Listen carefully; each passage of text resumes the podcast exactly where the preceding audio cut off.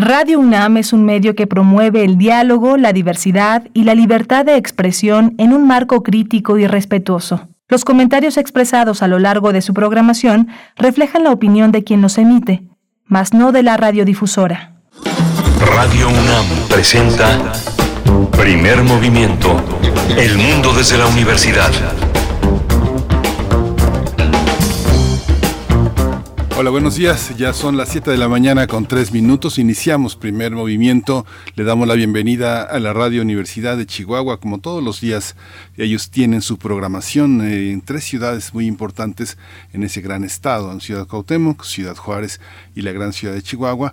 Desde las 6 de la mañana, primer movimiento está entre ustedes. Muchas gracias por esta red universitaria que hace posible hacer comunidad con ese gran estado al norte del país. Estamos también, hoy está eh, Frida Saldívar en la producción ejecutiva eh, al frente de todos los de todos los controles está eh, Violeta Berber en la asistencia de producción y está mi compañera Berenice Camacho al frente de los micrófonos en la conducción de primer movimiento. Buenos días Berenice. Buenos días Miguel Ángel Quemain. Qué gusto qué gusto esta emisión de martes 8 de febrero con ustedes que ya nos sintonizan en el 96.1 de la frecuencia modulada y el 860 de AM hoy hoy en eh, bueno tendremos contenidos diversos variados culturales y políticos. También vamos a iniciar esta mañana pues con la eh, breve presentación que nos hará Citlali Morales. Recuerden que Citlali Morales, además, bueno, es violinista, comunicóloga, gestora cultural e investigadora musical, pues nos está compartiendo desde la semana pasada, cada martes,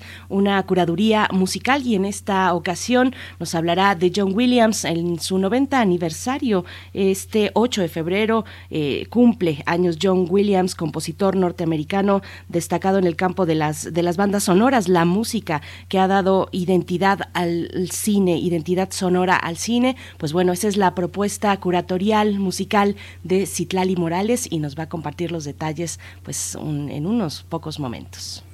Eh, hace, hace 40 años, un joven, un joven eh, científico de una enorme inquietud habló de Darwin. 40, hace 40 años eh, celebró el primer centenario de la muerte de Charles Darwin y con es, él es Antonio Lascano Araujo que fundó también el laboratorio y el curso del origen de la vida y ha sido una de las personas que le ha dado visibilidad un pensamiento que ha sido la base, una de las columnas vertebrales para hablar de la diversidad, de la crítica, tener una perspectiva del cambio, un cambio permanente que tiene sus reglas, que tiene sus códigos y que hizo posible en nuestra universidad para hablar, para sostener muchos de los, muchas de las ideas en los últimos 40 años han acompañado esta, esta lucha por, por sostener las diferencias, por tener un pensamiento crítico de uno de los pensadores de mayor influencia. Han pasado 40 años y hoy volvemos a hablar de Darwin. El Colegio Nacional va a ser el marco para hacer esta presentación y hoy vamos a tener la presencia de justamente 40 años después de Antonio Lascano Araujo, doctor en ciencias, biólogo especializado en biología evolutiva, miembro del Colegio Nacional y bueno, vamos a discutir con él la presencia de Darwin entre nosotros. El ciclo Darwin, Evolución y Cultura, que correrá del 9 al 12 de febrero. El, día 12 de febrero eh, marca en el calendario el nacimiento de Charles Darwin. Es el día de Darwin. Así es que, bueno, el Seminario de Cultura Mexicana eh, convoca a mm, distintas voces para hablar de la evolución en el ámbito de la cultura. Y tendremos también esta mañana la presencia de Federico Navarrete, escritor, historiador, antropólogo e investigador del Instituto de Investigaciones Históricas de la UNAM para hablar de filosofía y jitomates. No se lo pueden perder. Filosofía y jitomates en las nuevas historias para un nuevo mundo. Eh, vamos a tener también eh, el incidente de Palo Blanco en el que eh, dice Lorenzo Meyer que se portó, el que se portó mejor fue el tráiler. Vamos a analizar esta situación lamentable que se dio hace, hace ya pues unos, casi unos momentos. Lorenzo Meyer, investigador, historiador, politólogo centrado en el siglo XX y el siglo XXI mexicano, nos hará ese balance. Para nuestra nota internacional vamos a Costa Rica con sus elecciones presidenciales y legislativas. Estaremos eh, en las reflexiones y el comentario del doctor Adalberto Santana. Él es profesor del posgrado en estudios latinoamericanos, investigador del CIALC y coordinador del Consejo Académico del área de las humanidades y las artes en la UNAM. Vamos a tener la poesía necesaria alrededor de las nueve y piquito de la mañana con la voz de, y la selección de Berenice Camacho. Poesía de gatos para esta mañana y en la mesa del día el inicio de las campañas electorales en seis estados de la República Mexicana. Vamos a hablar con el doctor Ortiz, eh, Edgar Ortiz Arellano, profesor en el posgrado de la Facultad de Contaduría y Administración, académico en el Centro de Estudios Superiores Navales, el CESNAP, miembro del SNI y socio presidente de Bismarck, consultoría SC, especialistas en estudios electorales. Pues sí, ya arrancan las campañas electorales formalmente. Pues, pues, y el eh, ambiente eh, pues en este sentido se, se, se, va se va presentando de esa manera pues, con vistas con miras a este momento a esta jornada electoral en seis estados de la República que cambian de eh, en su gobernatura. Así es que bueno interesante la mesa del día para esta mañana de martes. Les invitamos a seguir por supuesto aquí hasta las 10 de la mañana a enviarnos sus comentarios si así lo desean en nuestras redes sociales arroba P Movimiento en Twitter y en Facebook Primer Movimiento UNAM Vamos con información sobre COVID-19.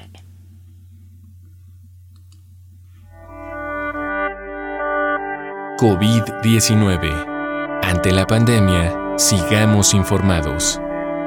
Radio UNAM.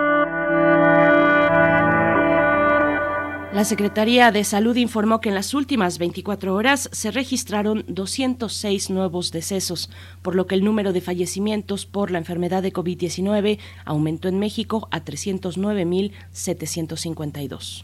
De acuerdo con el informe técnico que ofrecieron ayer las autoridades sanitarias, en ese mismo periodo se registraron 9.242 nuevos contagios, por lo que los casos confirmados acumulados aumentaron a 5.160.767, mientras que las dosis de las diferentes vacunas aplicadas contra COVID-19 suman 169.681.294. Los casos activos estimados en todo el país por la Secretaría de Salud son 156.916. En información internacional, las autoridades locales de la ciudad china de Baise, en la región sur de Guangxi, anunciaron el confinamiento de los 3.5 millones de habitantes tras, descubrir más de 70 casos de COVID-19 en los últimos tres días. El gobierno chino se mantiene en alerta ante cualquier brote mientras se realizan los Juegos Olímpicos de invierno en la ciudad de Pekín. El cambio climático afecta el color, el color de los muros de los monumentos arqueológicos en Chiapas, principalmente los ubicados en las zonas mayas. Eso es una alerta que lanzó Eberto Novelo Maldonado, él es profesor de la Facultad de Ciencias de la UNAM y es un experto eh, que dijo que antaño era común encontrarlos completamente verdes o rojos, incluso negros, ahora están desnudos. Explicó que el aumento de temperatura, además de lluvias erráticas y discontinuas, disminuye el crecimiento de algas para la coloración, que además de darles color, las protegen de las eh, edificaciones de la humedad.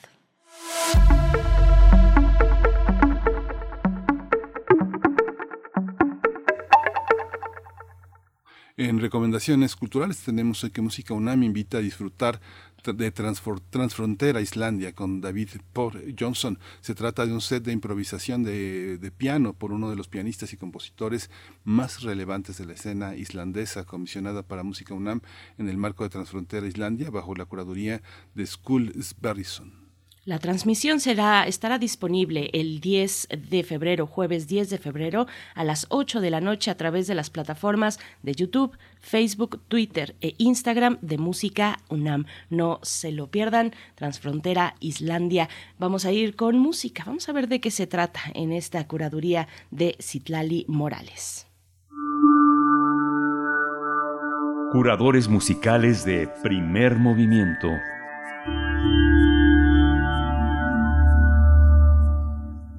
Qué maravilla encontrarnos esta semana una vez más. Edith Zitlali Morales, violinista, comunicóloga, gestora cultural e investigadora musical para compartir esta mañana de qué va la curaduría musical aquí en Primer Movimiento. ¿Cómo estás? ¿Cómo estás Zitlali Morales? Bienvenida. Berenice, Miguel Ángel, queridas amigos y querida, queridas amigas, queridas amigas y amigos, radio escuchas de Primer Movimiento, perdón. Muy buenos días, ¿cómo están? Muy bien, eh, Citlari, muy contentos. John Williams, 90 años, esa es el, ese es el centro de tu atención esta mañana. Así es, eh, querido Miguel Ángel, pues nuestra selección, como lo han dicho ya para este programa, se debe a una efeméride. Pues en un día como hoy, hace 90 años, en la ciudad de Nueva York, nace uno de los artistas más conocidos y reconocidos del siglo XX y el siglo XXI. Un hombre muy talentoso, toca muchísimos instrumentos, es director de orquesta, arreglista, gran orquestador, pero sobre todo un compositor que para muchos cambió el paradigma de las bandas sonoras en el cine. Me refiero al maestro John Williams, quien a lo largo de su carrera pues ha compuesto la música para más de 100 películas y en donde quizás, a ver, no sé, quizá me equivoco, pero yo creo que la más conocida es Star Wars, la Guerra de las Galaxias. Pero bueno, están Tiburón, Terremoto, Superman, Indiana Jones, El Imperio del Sol, Jurassic Park. Bueno, ya me ayudan durante el programa a seguir recordando esta enorme lista de la música de John Williams. Les platico algo que me parece muy relevante de compartir con todos ustedes, es que uno de los elementos que Williams utiliza para componer su música de cine es el leitmotiv, que recordemos es una melodía o una secuencia tonal corta que nos remite o nos permite identificar un personaje, objeto, lugar, una emoción, un sentimiento determinado. Es una herramienta muy, muy socorrida por él y por supuesto sus temas se han vuelto icónicos y perfectamente reconocibles para todos nosotros.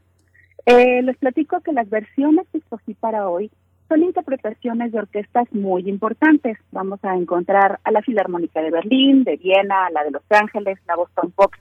Y hay dos piezas que cuentan con parte de violín solista. En una de ellas escucharemos a Ana Sofía Mutter, uno de los pilares del violín en la historia de la música internacional, sigue siendo un un referente obligado para nuestro gremio. Y bueno, e-, ella, al, lado de ella, hace unos años se llevaron a cabo unos conciertos con la Orquesta Filarmónica de Viena. John Williams dirigió por primera vez esta agrupación y dentro del programa interpretaron selecciones de la música de Harry Potter, específicamente el tema de Hedwig, la lechuza, la mascota de Harry. Me gusta mucho esta versión que Williams escribió especialmente para Sophie Mutter porque yo lo siento, yo lo veo como una especie de fantasía para violín y orquesta y obviamente está basada en los temas de la película, lo que les comentaba. El, vamos a escuchar el leitmotiv de la lechuza, las cartas, eh, la parte del, partido de Quidditch, en fin, todos estos temas fueron una adaptación violinísticamente muy virtuosa y muy espectacular. Un trabajo muy interesante que espero disfruten mucho. Más adelante recordaremos el tema de la lista de Schlinder y el violín por supuesto, Isaac Kerman, quien fue el encargado de grabar este tema en 1993. Y bueno, pues si bien es cierto, John Williams es conocido por hacer música para cine, tiene muchísimas otras composiciones que no son bandas sonoras. Deberemos hacer más adelante una curaduría que se llame El otro Williams o El lado B o El lado oscuro de Williams, porque tienen conciertos para violín, para flauta, para fagot, para, para cello, grandes obras sinfónicas. Y bueno, a lo largo de su trayectoria musical y artística, le han hecho encargos muy importantes. Por ejemplo, recordemos en los Juegos Olímpicos de Los Ángeles de 1984, le fue encomendada la tarea de escribir la fanfarria olímpica para esa ocasión. Así que para comenzar nuestro programa e iniciar el día, escucharemos la fanfarria y el tema olímpico de los Juegos de 1984. ¿Qué les parece, Berenice y Miguel Ángel? ¿Les gusta mm. alguna peli de las que musicalizó John Williams? pues todas, muchísimas, muchísimas películas. Eh, estaba, estaba pensando que justamente eh, lo que hace también permanecer en la memoria muchas de las películas es la música, es la música de John Williams, cosa que, que, este, que, se, que se pelea muchísimo con las películas, las grandes películas que musicalizó, que acompañó, que estuvo en la parte sonora Ennio Morricone, que también es una, uno de los más grandes este, compositores. Tal vez la permanencia de la, el duelo de música, sonido y película es una de las, tal vez de las diferencias que caracterizó a Williams, que le tocó eh, musicalizar muchas películas muy comerciales, que son recordadas justo por su música. Pues ahí está una pista más para la curaduría próxima en este mes, además mes de festivales eh, de cine. Estaría muy bien continuar con ese hilo. Citlali Morales, te agradecemos mucho. Vamos a disfrutar mucho esta selección musical, esta curaduría para martes. Muchísimas gracias y nos encontramos en una semana. Claro que sí. Gracias, Berenice. Y como estoy segura que el maestro John Williams escucha primer movimiento, le enviamos un saludo y vaya esta curaduría. como un homenaje con nuestros mejores deseos. Larga vida para el maestro John Williams. Abrazo musical enorme. Hasta la próxima. Hasta la próxima. Vamos a escuchar.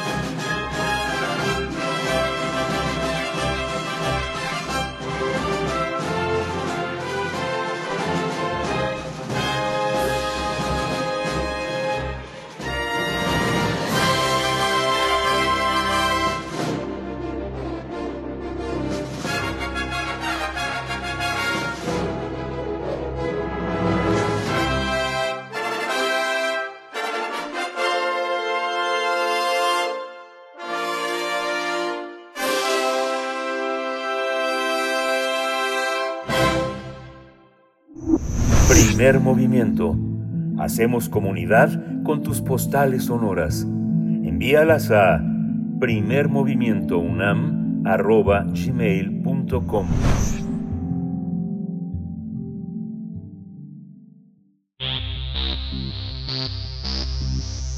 De festivales, ferias y más. Recomendaciones culturales. Charles Darwin desarrolló la teoría de la evolución por selección natural. Esta idea plantea que los animales de una especie compiten entre sí por comida, refugio y por la capacidad de reproducirse. Así que solo los más aptos o aquellos que se adaptan mejor al entorno y logran reproducirse lograrán a su vez transmitir sus rasgos a la próxima generación y se volverán más comunes. Contrario a lo que se cree, Darwin no fue el primero en proponer que las especies evolucionan, debido a que esta teoría fue discutida por diversos personajes del siglo XIX.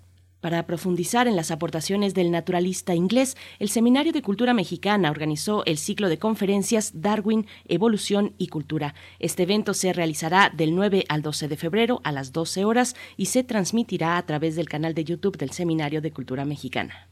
Cabe señalar que el 12 de febrero se celebra el Día de Darwin o Darwin's Day, que conmemora el natalicio de este científico, así como su obra, con el fin de subrayar sus contribuciones a la ciencia y promover la enseñanza de las ciencias en general.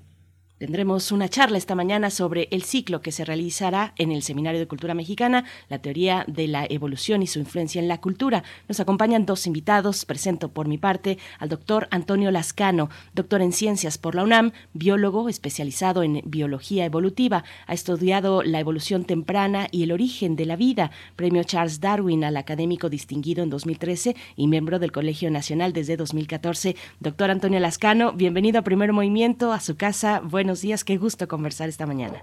Muchas gracias, buenos días igualmente.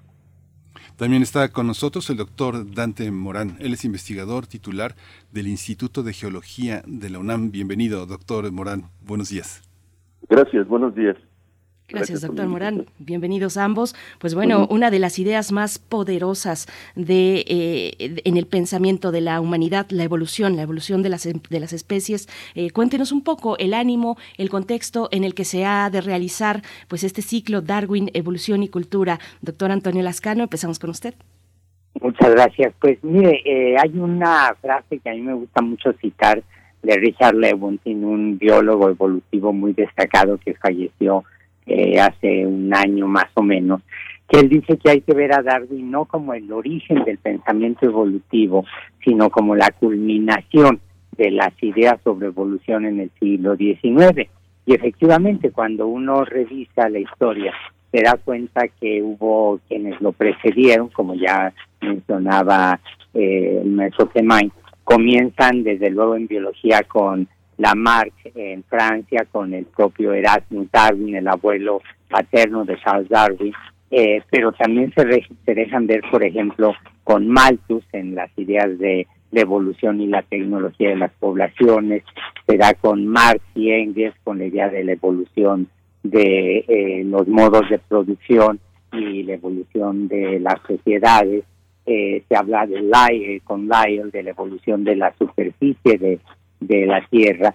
Y bueno, a mí la parte que me llama muchísimo la atención y de la que voy a hablar en este ciclo es de cómo las ideas de la evolución y de Darwin en particular se reflejan en la literatura. Uno puede ver a Charles Dickens, por ejemplo, en algún cuento donde habla, menciona la posibilidad eh, fantástica de que uno vaya caminando por las calles de Londres y se encuentre un dinosaurio y se pregunte de dónde salió, cómo llegó allí, Jack London más tarde. Pero un personaje que es fascinante es eh, Herman Melville, el autor de eh, Moby Dick, esa novela espectacular, espléndida, en donde se retrata la obsesión de un personaje, el capitán Ahab, por cazar a una ballena blanca, que es la transfiguración poética, literaria de una, de una experiencia real, porque había anécdotas sobre una ballena enorme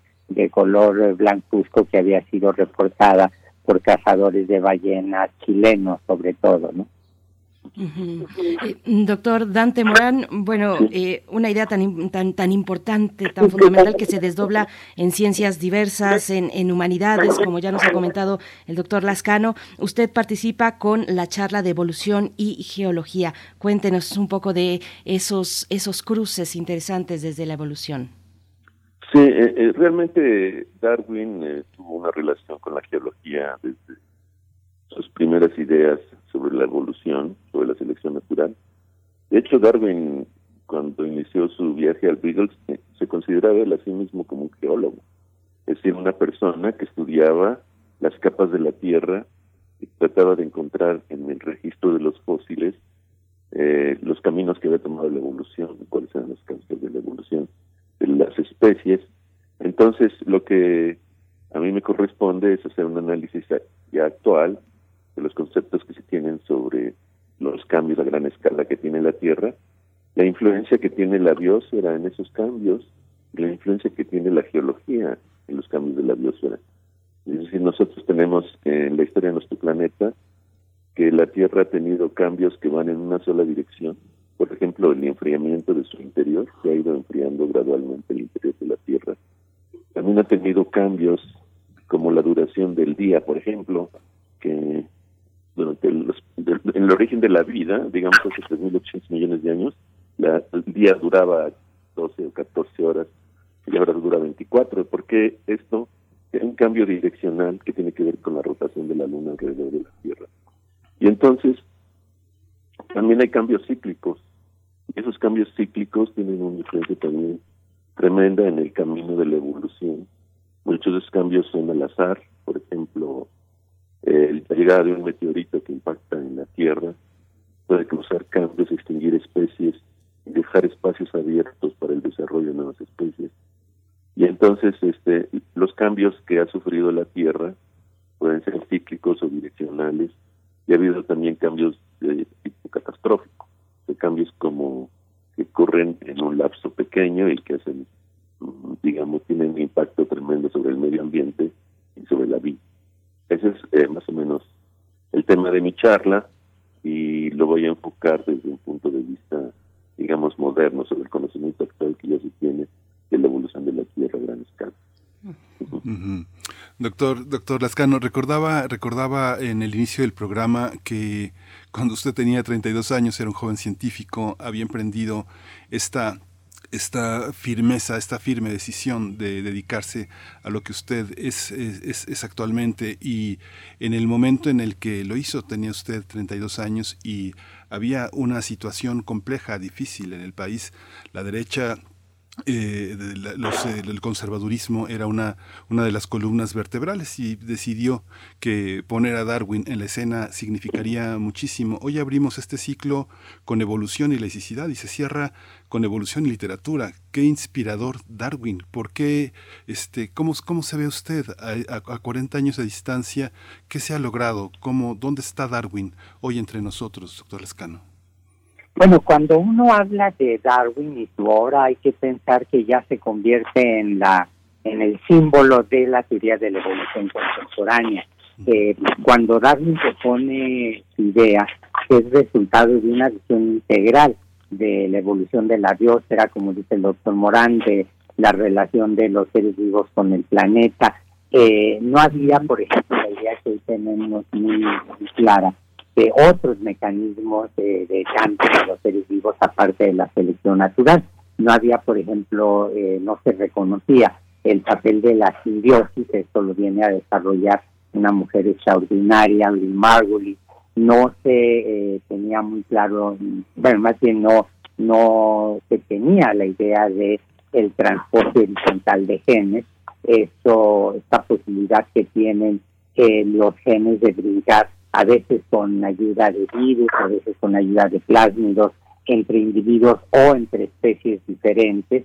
Eh, no se tenía la idea de la acumulación que llamamos neutral de los cambios cuando son modificaciones en las secuencias de los genes que van acumulando, van resultando en una enorme variabilidad de la eh, de la diversidad eh, genética que, que no necesariamente traduce en un cambio morfológico, en un cambio conductual de los seres vivos.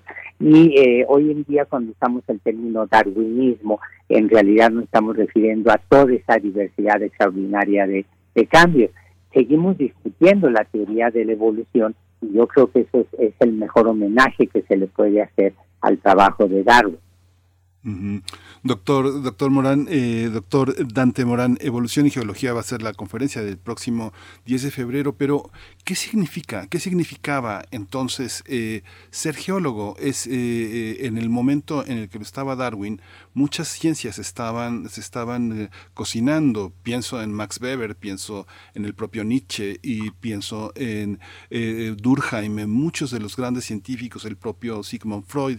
Muchos estaban creyendo que eran algo, pero eran algo más, parece. ¿Qué era ser geólogo en el siglo XIX?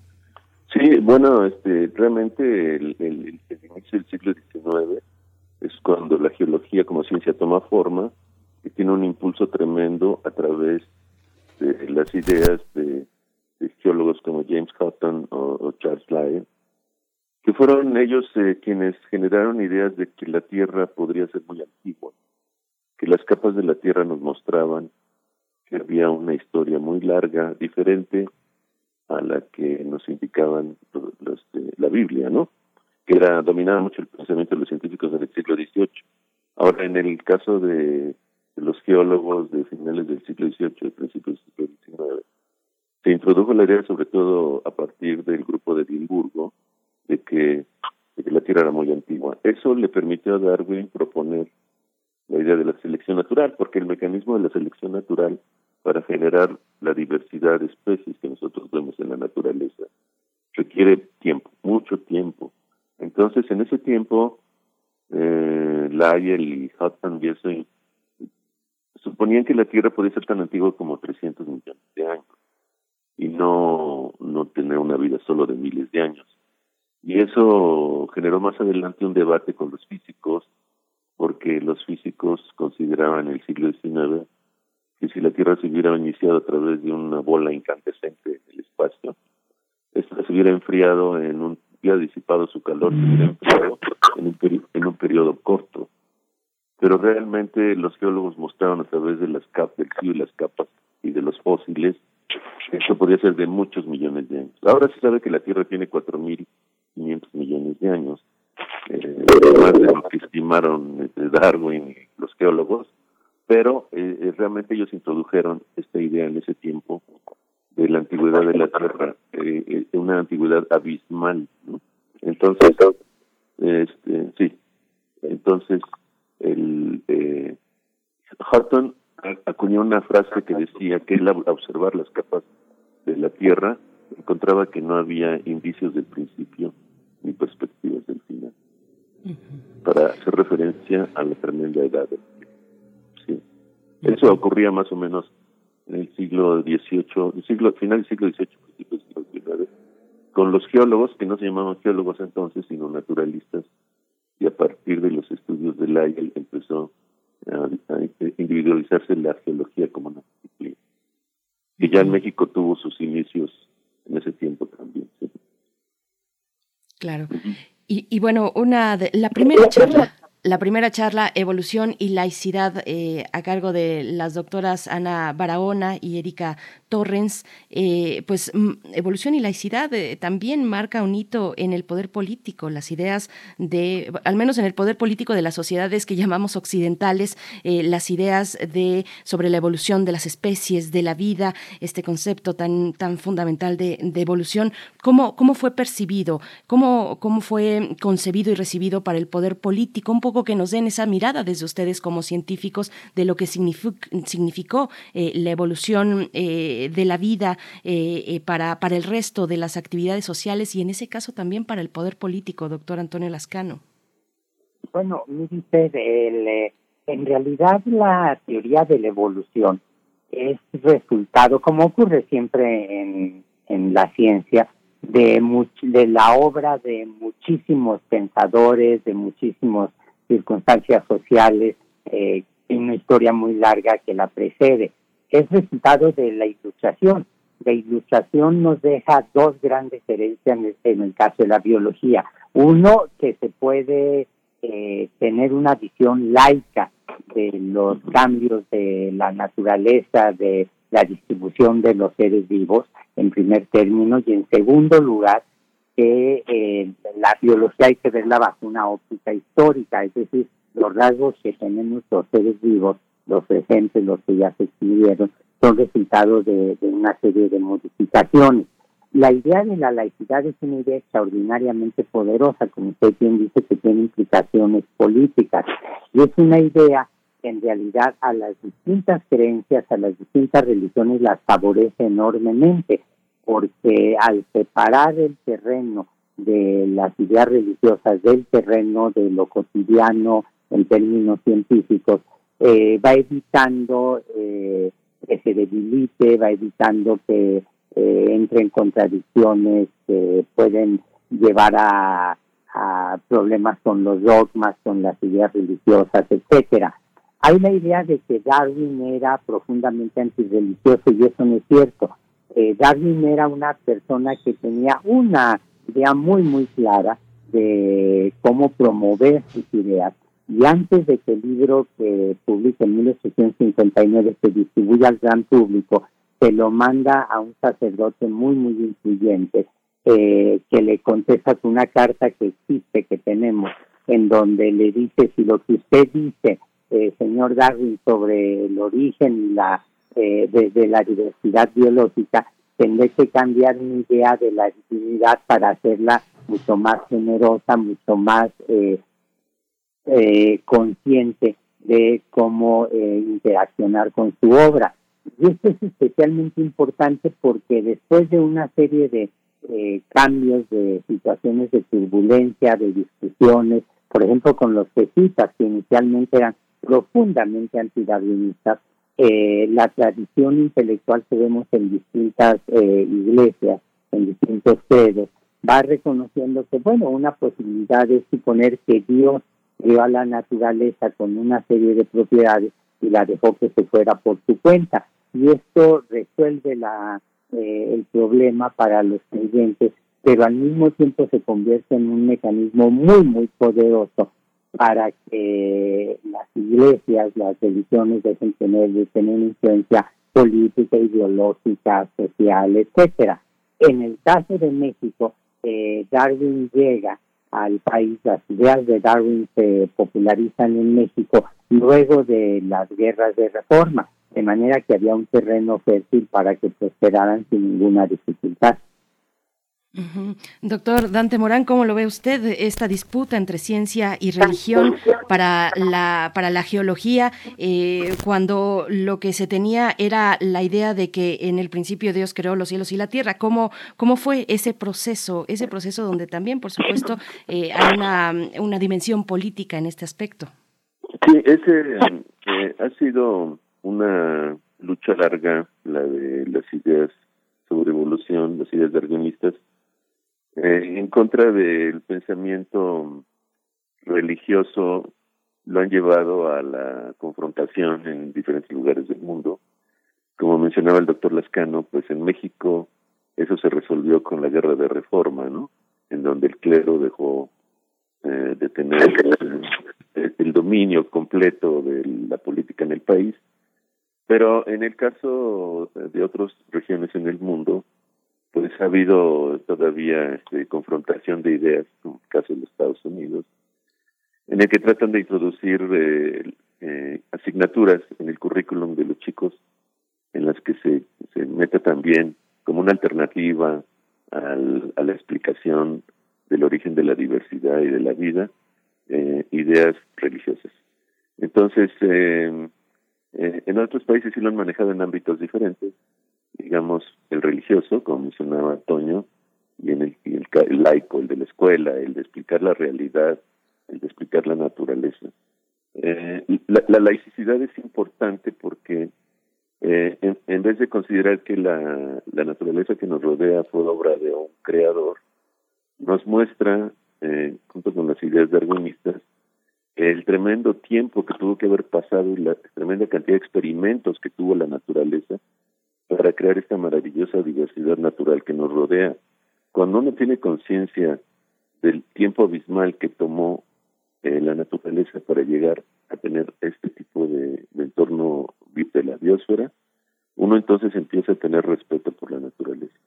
el introducir las ideas científicas de evolución que son difíciles de aceptar por todo lo que implican, el introducirlo en la mente de los chicos también les introduce una un sentido de aprecio. Todas estas implicaciones tiene el pensamiento darwinista y este y, y bueno, de ahí la importancia de la laicidad en la educación, de ahí la importancia de tener eventos como este en donde se celebra el pensamiento darwinista como una culminación de ideas que siguieron a la ilustración, como se mencionó, y entonces el hacer este tipo de eventos le da realce a esta idea de, de, tremenda complejidad de la naturaleza y del aprecio que se debe tener por ella. Pues eh, nos estamos acercando prácticamente al fin, pero bueno, la última conferencia, doctor Lascano, es, evolución y literatura. Nosotros suponemos que los eh, escritores, como decía Pound, son las antenas de la tribu. ¿Cómo pudieron los escritores eh, con la idea de la evolución, la anticiparon, fueron con ella de la mano? ¿Cómo es esta visión que usted va a ofrecer el próximo, el próximo 13 de febrero? Bueno, yo me voy a concentrar eh, en el caso de Melville, que eh, como le digo es un escritor fascinante, que hay transformaciones o hay la llevada, se llevó al cine, por ejemplo, Moby, Moby Dick con esa película deslumbrante de John Huston, eh, finalmente es una forma de arte, también el cine donde convergen muchísimas disciplinas. Y eh, ahí lo que me llama muchísimo la atención es la forma distinta en que dos hombres extraordinarios ven eh, las Islas Galápagos. Hay un cuento corto muy, muy bello, eh, muy estremecedor en muchos sentidos de Melville, que se llama Las Encantadas, en donde él describe la llegada a bordo de un barque ballenero a las Islas Galápagos, que era un lugar a donde se detenían los barcos para aprovisionarse de agua, eh, para llevarse las tortugas gigantes, las Galápagos, como una especie de eh, comida viva, porque no las tenían que alimentar, iban en, los barcos, las mataban eh, durante la travesía y tenían carne fresca para, para el viaje.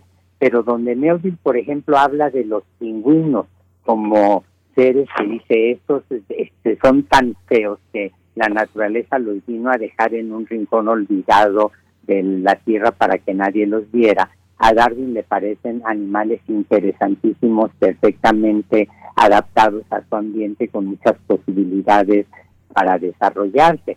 Eh, para Melville las tortugas gigantes, las Galápagos, son, él usa la analogía, una especie de coliseos romanos en plena decadencia cuyo origen se pierde en la noche de los tiempos y es con las Galápagos, con las islas, con las tortugas, donde Darwin se da cuenta gracias a comentarios que hace el gobernador de las islas, de que se puede ver como eh, distintas tortugas que todas tienen el mismo origen, tienen rasgos que les permiten saber de qué isla provienen.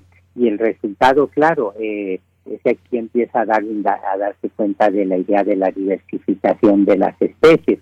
Entonces es fascinante ver la manera en que un escritor, la manera en que un científico ven la misma realidad con ojos distintos y así es finalmente como se va configurando nuestra idea de lo que nos rodea eh, con formas eh, aparentemente contradictorias de describir la realidad pero finalmente complementarias.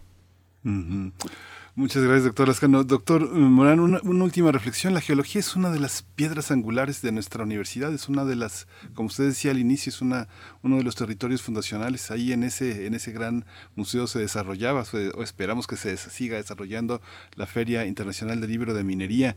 una reflexión final sobre lo que significa para nuestra universidad.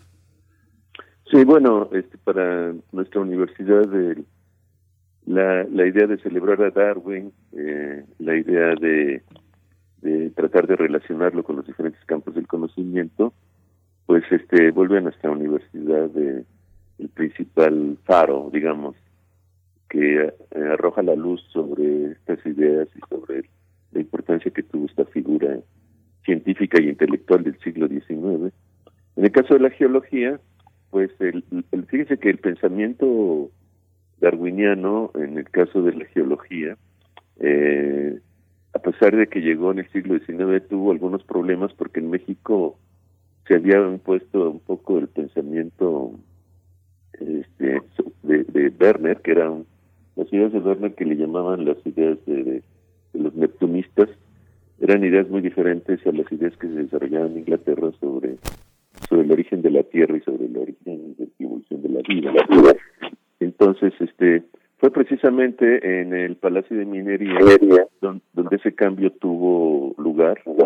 El pensamiento neptunista cambió hacia un pensamiento más darwiniano, digamos, hacia un pensamiento más, eh, eh, digamos, e-, evolutivo de la geología y no tan tan de origen, este, eh, digamos, de un origen instantáneo como podría haber sido un diluvio en la, en la antigüedad.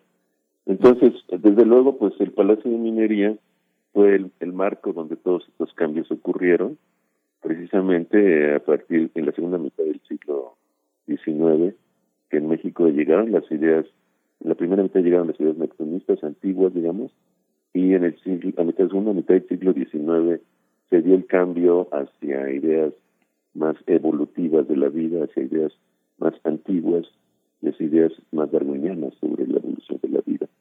Sí, nuestra máxima casa de estudios fue en México, digamos, y en los antecedentes de nuestra universidad, fue ahí donde se desarrolló todo nuestro país relacionado con esta evolución del pensamiento científico.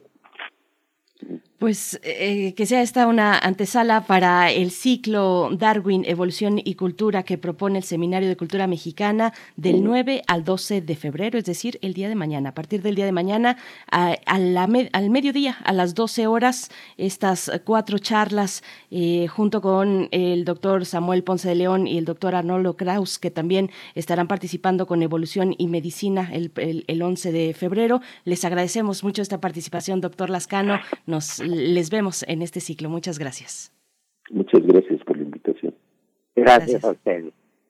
Gracias también, doctor Dante Morán. Pues nos vamos a ir con música. Las recomendaciones, la curaduría musical de esta mañana a cargo de Citlali Morales, que ya desde temprano nos decía, nos daba norte de qué, de qué se trata. Bueno, el 90 aniversario de John Williams y otra de sus eh, grandes composiciones de banda sonora es este tema que ya suena, el tema de Hedwig.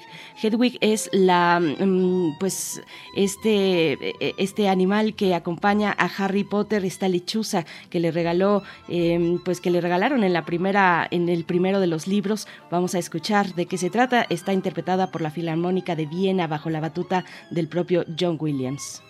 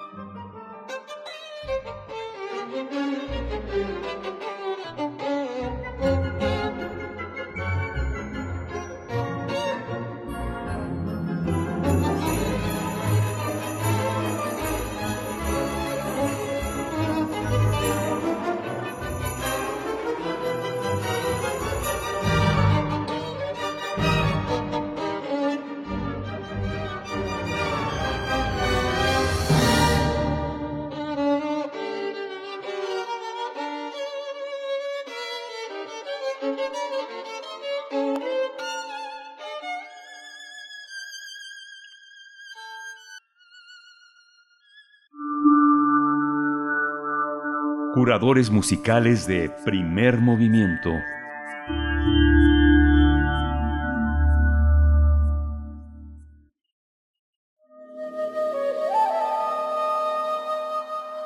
Nuevas historias para un nuevo mundo.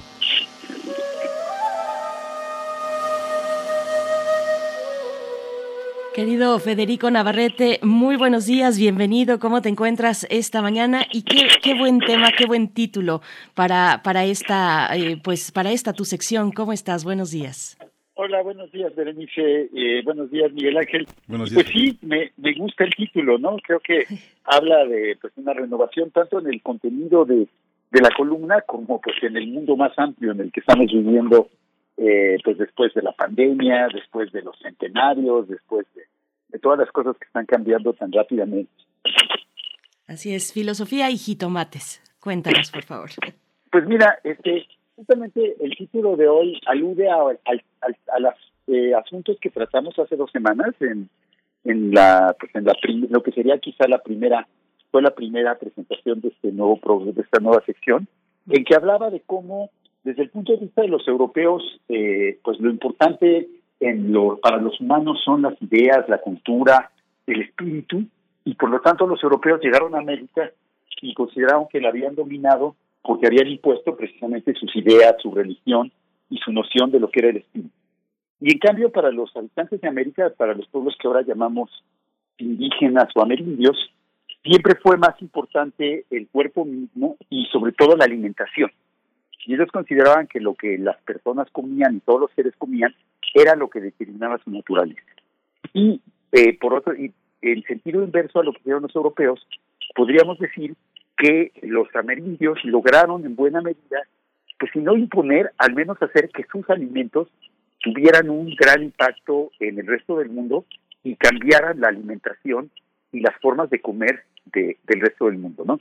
Por ejemplo, el maíz es quizá el grano más cultivado a nivel planetario, se consume en África y es la base de la alimentación para muchísimos pueblos de África, se consumen grandes cantidades en China, eh, por no hablar también del tomate, que como decía, el tomate o el tomate como lo decimos aquí en México, que el puré de tomate es el producto industrial más producido y más comerciado a nivel planetario y es la base de la alimentación en muchísimos eh, países y lo mismo podríamos decir pues de, de, otras sustancias que no son alimenticias pero que tienen un alto valor pues de gusto como el chocolate como la vainilla o como el tabaco que luego pues ha tenido mala reputación pero que pues fue súper importante durante durante muchos siglos no entonces pues en, en este balance pues resulta que los europeos valoran unas ciertas cosas y le dan más, y por eso piensan que ellos impusieron, lograron que los indígenas se parecieran a ellos, y en el sentido inverso, pues quizá los, los, los amerindios podrían argumentar que si el resto de los seres humanos comen lo que ellos comían, entonces en realidad ellos son los que han de alguna manera definido en, pues eh, también lo que son las personas más allá de América. Entonces, este era, el, eh, lo resumí brevemente, esto era un poco lo que planteaba eh, hace dos semanas, y el día de hoy quería continuar en esta línea recordando que hace, eh, eh hace 30 años, en ocasión del quinto centenario del llamado, del entonces llamado descubrimiento de América, eh, en 1992, hubo una gran polémica en México entre dos historiadores que eran en, su momento quizá los historiadores más reconocidos y respetados eh, en el país. Por un lado, eh, Miguel León Portillas, quien a la sazón era embajador de México en la UNESCO y quien fue quien el que acuñó la frase de encuentro de dos mundos que se convertiría en el lema oficial de la conmemoración, desplazando la idea de descubrimiento. ¿no? La idea de descubrimiento era muy criticada porque implicaba que antes de que llegaran los europeos América de alguna manera estaba oculta, encubierta o este, o no o no existía plenamente y que fueron los españoles, los europeos, los españoles en particular, los que la descubrieron. Y en cambio la idea de encuentro de dos mundos pues enfatizaba el hecho de que América era un mundo, Europa era el mundo y se encontraban. Esta idea también fue muy criticada porque la idea de encuentro pues básicamente ignora la violencia y los desencuentros que acompañaron este, e, este contacto entre los mundos, pero en, en, en 1992 hubo otra crítica a esta idea de encuentro que vino de parte de Edmundo Gorman, que era pues también uno de los historiadores más prestigiados eh, de, México en el momento, muy respetado, autor del libro La invención de América, que fue justamente el que se basó, y dijo que, que la idea de encuentro de dos mundos era falsa, porque en realidad había sido Europa la que había inventado América, porque América, antes de, que llegaran los europeos, no tenía propiamente conciencia de sí misma, porque según O'Gorman, y eso es una cosa que él pues, afirma sin tener realmente fundamentos, los habitantes de América no tenían conciencia de que vivían en un continente llamados como llamaran o como lo llamaran, ¿no? Vivían en mundos aislados y no tenían idea de que formaban un continente y por lo tanto quienes inventaron América fueron europeos. Eh, hubo una polémica muy fuerte entre O'Gorman este, y León Portilla que acabó en, un pleito mortal. O'Gorman renunció a la Academia de la Historia porque todo el mundo apoyó realmente a León Portilla. Pero antes de renunciar, de, de renunciar pronunció un discurso en la Academia de la Historia en el que se burlaba eh, que era muy propio de, Edmundo Gorman burlarse de eh, de sus rivales, era un hombre muy irónico, muy, muy sardónico, y en, su discurso él justamente decía que el encuentro de dos mundos era una superchería, porque en realidad eh, lo que él llamaba el ser americano, él tenía unas ideas muy eh, heideggerianas y bueno, una filosofía y que ahora ya nadie se toma en serio, porque en época él se tomaba muy en serio. Este, eh, que el ser, lo que él llamaba el ser de América era, era heredero de los griegos. Y entonces, y que en cambio los amerindios, los pueblos originarios de América, habían contribuido muy poco a ese ser que era netamente occidental. Y en su discurso justamente expresaba esta idea por medio de una comparación burlona. Él decía que a los griegos y la tradición occidental le habían dado a América la filosofía, le habían dado la historia, le habían dado todos esos conocimientos, todas esas disciplinas y todo ese conocimiento que el propio Borman practicaba. Y que en cambio, ¿qué es lo que habían aportado los indígenas? Y entonces decía, a manera burlona, que lo que habían aportado eran el jitomate, el aguacate, el cacahuate, utilizando además puras palabras de origen náhuatl que acababan en ate, un poco para, para hacer la burla, ¿no? Para que fuera chistosa la rima entre las palabras y como parte de su ridiculización de, del mundo indígena, ¿no? Y, y sin embargo, justamente creo que todo el razonamiento que les he presentado tanto hoy como hace dos semanas, pues justamente eh, diría que la burla de O'Gorman eh, pues era injustificada, ¿no? Que desde luego para alguien como O'Gorman eh, eran mucho más importantes las ideas, pero y él no le daba importancia al hecho de que él probablemente cada mañana desayunaba tortillas, cada mañana comía aguacate, todos los días comía tomate, eh, era, era este, a que a que realmente esos alimentos que menospreciaba eran parte de su dieta, pues porque O'Gorman, pues como un hombre formado a la tradición occidental, pensaba una vez, y sobre todo como un varón, ¿no? Porque si hubiera sido mujer y hubiera tenido que cocinar, pues a lo mejor quizá le hubiera dado más importancia a los alimentos. Pero pues como buen hombre de su generación, seguramente siempre tuvo mujeres que lo cocinaron, entonces él ni siquiera tenía que ensuciarse la mano ni tocarlo, ¿no? Entonces él vivía en un mundo en que lo único que importaban eran las ideas y sobre todo sus ideas, ¿no? Si se fijan en realidad, la, al, al, glorificar la filosofía y la historia como mucho más valiosas que la, el tomate y que el aguacate, O'Gorman estaba en realidad glorificándose a sí mismo. Estaba diciendo, los hombres varones, y bueno, nosotros podríamos añadir blancos, y O'Gorman pues eh, se consideraba blanco, sin lugar a dudas, este, los hombres varones blancos somos los dueños de lo que realmente vale la pena, la filosofía, la historia, la, las grandes disciplinas académicas, las grandes tradiciones culturales, lo que también podríamos llamar el canon cultural, del que O'Gorman desde luego se sentía partícipe pleno y heredero de ese canon cultural, y en cambio todo lo demás, los alimentos, eh, las otras formas de cultura, son más despreciadas. O sea, no, no tienen el mismo valor que eso de lo que nosotros somos dueños y que nos hace mejores que los demás.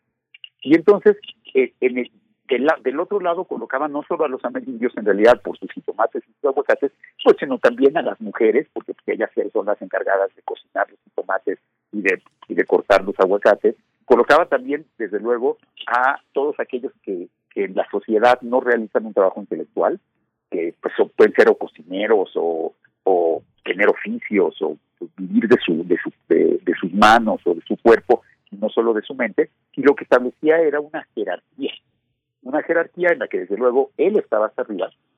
Generalmente las personas que establecen jerarquías de ese tipo siempre es para colocarse ellas mismas o ellos mismos, generalmente son varones, hasta arriba de la misma jerarquía, ¿no? Si no, no tiene sentido hacer una jerarquía, ¿no? Pocas veces las personas hacen una jerarquía para ponerse trabajo. ¿no? Y entonces lo que construía era una dicotomía que, que lo que confirmaba era su propio privilegio, su propia sensación de superioridad respecto al resto de, de las personas y de las culturas. Eso hace 30 años quizás sonara convincente.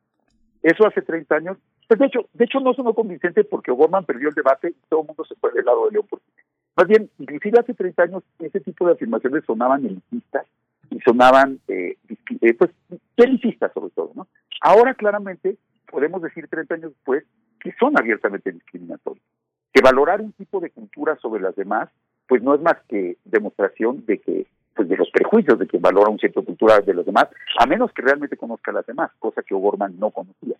Y que, y, entonces, un poco mi conclusión sería que, que quizá si dejamos detrás esas valoraciones que tenemos detrás de la idea de cultura, la idea de cultura que la identifica únicamente con cierto tipo de cultura, con cierto tipo de cánones, con cierto tipo de disciplinas como la filosofía o como la, la historia, y nos abrimos a otras manifestaciones culturales que pueden incluir desde luego la comida, la alimentación, que es fundamental, pero también las tradiciones orales, también otro tipo de formas de, construir conocimiento, de, de las memorias colectivas, pues lo que tenemos es un mundo mucho más rico en que en realidad no tenemos que elegir entre filosofía y jitomates, sino podemos entender que las dos son parte de una de unas complejas tradiciones culturales que siguen interactuando hasta la fecha.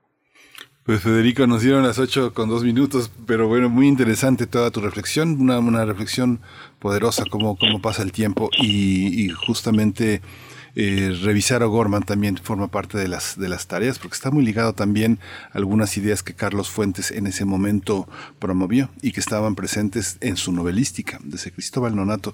Pero bueno, una, una visión muy interesante. Muchas gracias, Federico. Nos encontramos en 15 días. Claro que sí. Hasta luego. Hasta pronto. Despedimos a la Radio Universidad de Chihuahua y regresamos en un par de minutos. Encuentra la música de primer movimiento día a día en el Spotify de Radio UNAM y agréganos a tus favoritos.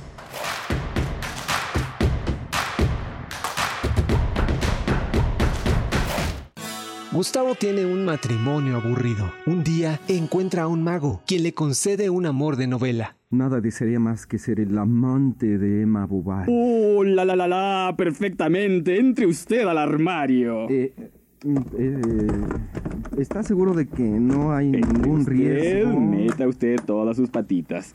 Resultado garantizado. No te pierdas El experimento del Dr. Kugelmas de Woody Allen, una selección de la serie Y al final nadie despierta. 12 de febrero a las 20 horas. Los sábados son de radiodrama, aquí en Radio UNAM, Experiencia Sonora año daremos un paso más en la vida democrática de nuestro país. Participaremos en el primer proceso de revocación de mandato. Un derecho constitucional a participar para decidir si se le revoca el cargo al presidente de la República a partir de la pérdida de la confianza. El INE es el encargado de organizar esta consulta, garantizando certeza como lo ha hecho durante 31 años. El ejercicio de revocación de mandato va y va muy bien. Este 10 de abril toma tu decisión, participa y celebremos nuestra democracia. Mi INE nos une mafioso, el narco, el cocinero, la buchona, el dealer, la mula. ¡Lotería! No importa qué droga química te metas, todas están hechas con veneno y de todas formas te destruyes. Si necesitas ayuda, llama a la línea de la vida, 800-911-2000. Para vivir feliz, no necesitas meterte nada. Síguenos en redes sociales. Encuéntranos en Facebook como Primer Movimiento y en Twitter como arroba PMovimiento. Hagamos comunidad.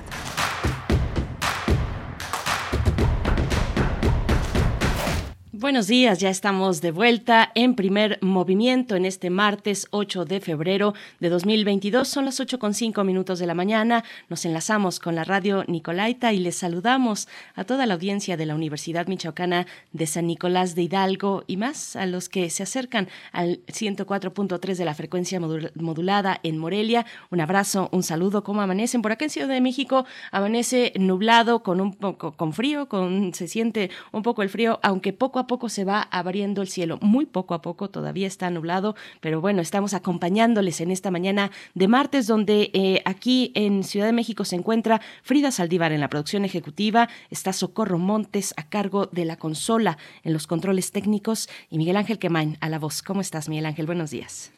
Hola, hola Berenice Camacho, buenos días, buenos días a, todos nuestros radioescuchas. Eh, vinimos de una hora muy interesante de hablar de Darwin, uno, uno de los pilares del pensamiento contemporáneo y bueno, es una invitación a que puedan asistir, puedan seguir esta transmisión que va a ser el canal del Seminario de Cultura Mexicana para hablar de evolución y laicidad, evolución y geología, evolución y medicina y evolución y literatura. Eh, este ciclo estuvimos con, hablando con el doctor Dante Morani y el doctor Antonio Lascano Araujo, dos científicos, dos pilares también en nuestra universidad del siglo XX y del siglo XXI. Así que bueno, eh, una, un, un, inicio de mañana interesante y lo que pone Federico Navarrete sobre la escena, pues eh, muy, muy fuerte, muy interesante porque forma parte de nuestro forma parte de nuestro patrimonio mental, las consideraciones sobre discriminación, sobre racismo y sobre el debate en las ciencias que en la que finalmente después de tantos años triunfan unos, ¿no? Por supuesto, con tanta vigencia, lo que eh, nos expone, nos expuso hace unos momentos eh, Federico Navarrete. En esta nueva sección hay que decir que cambiamos ya el nombre a petición incluso del mismo Federico Navarrete y con toda lógica porque pues ya no estamos en aquel momento de la conmemoración de los 500 años del proceso que llamamos conquista, sino que ahora, bueno, son es, es otro momento, nos va narrando distintos eh, pues cuestiones y pasajes de la historia eh, de nuestro país y también en esta relación y en esta capacidad de lanzar eh, puentes que tiene Federico Navarrete. Eh, bueno, la, la, sección ahora se llama Nuevas historias para un nuevo mundo y pues lo tuvimos a él como cada 15 días en martes y por delante todavía muchos contenidos. Vamos a tener en unos momentos más a Lorenzo Meyer, el doctor Meyer, profesor investigador universitario, que nos hablará de, él lo titula así, el incidente de Palo Blanco, el que se portó mejor fue el tráiler. En el incidente de Palo Blanco, el que se portó mejor fue el tráiler. Bueno, ustedes eh, seguramente saben y si no, pues daremos esta breve explicación aquí, este enfrentamiento entre eh, estudiantes normalistas de la Normal Isidro Burgos en Ayotzinapa, que se enfrentaron a la Guardia Nacional en un tramo de la autopista del Sol, en esta que precisamente donde se encuentra la caseta de Palo Blanco en Guerrero. Y, bueno, este, eh, este momento en el que se ve correr un tráiler sin conductor, un tráiler en neutral, digámoslo así, para romper eh, el cerco de la Guardia Nacional. Por fortuna, pues nadie resultó lesionado, no hubo víctimas en este incidente, pero bueno, nos hablará de, este este momento importante con tantas lecturas que, se dio en ese, punto de la carretera de la autopista del sur entre estudiantes de Ayotzinapa y la Guardia Nacional. La lectura mm, con el doctor Lorenzo Meyer, Miguel Ángel. Sí, va a ser muy, muy interesante. Vamos a tener también el tema de Costa Rica eh, con el doctor Adalberto Santana. Son las elecciones presidenciales y legislativas en ese país. Así que bueno, va a ser, va a ser muy interesante. Eh, Adalberto Santana es profesor del posgrado en estudios latinoamericanos, investigador del CIALC y coordina el Consejo Académico en el área de Humanidades y de las Artes en la UNAM. Por supuesto. Bueno, pues y un saludo rápidamente, un saludo a todos los que están en redes sociales, Refrancito, Oscar Isidro Bruno, Huehuetlacatl también, todos deseándonos muy buenos días. Está R. Guillermo, mm, en fin, todos ustedes, Flechador del Sol, por supuesto, Alfonso de Alba Arcos, que nos dice que está haciendo frío. Pues sí, aquí en el centro del país está haciendo un poco de frío, amaneció nublado. Edgar Benet también nos manda saludos. Esther Chivis por acá sintonizando. Eh, Selene Velázquez desde el norte del país. Rosario Durán Martínez. Bueno, gracias, gracias Miguel Ángel Gemirán, Mirko Zun, todos los que están aquí en redes sociales también haciendo comunidad. Vámonos ya con nuestra nota nacional. Primer movimiento. Hacemos comunidad con tus postales sonoras. Envíalas a primermovimientounam.gmail.com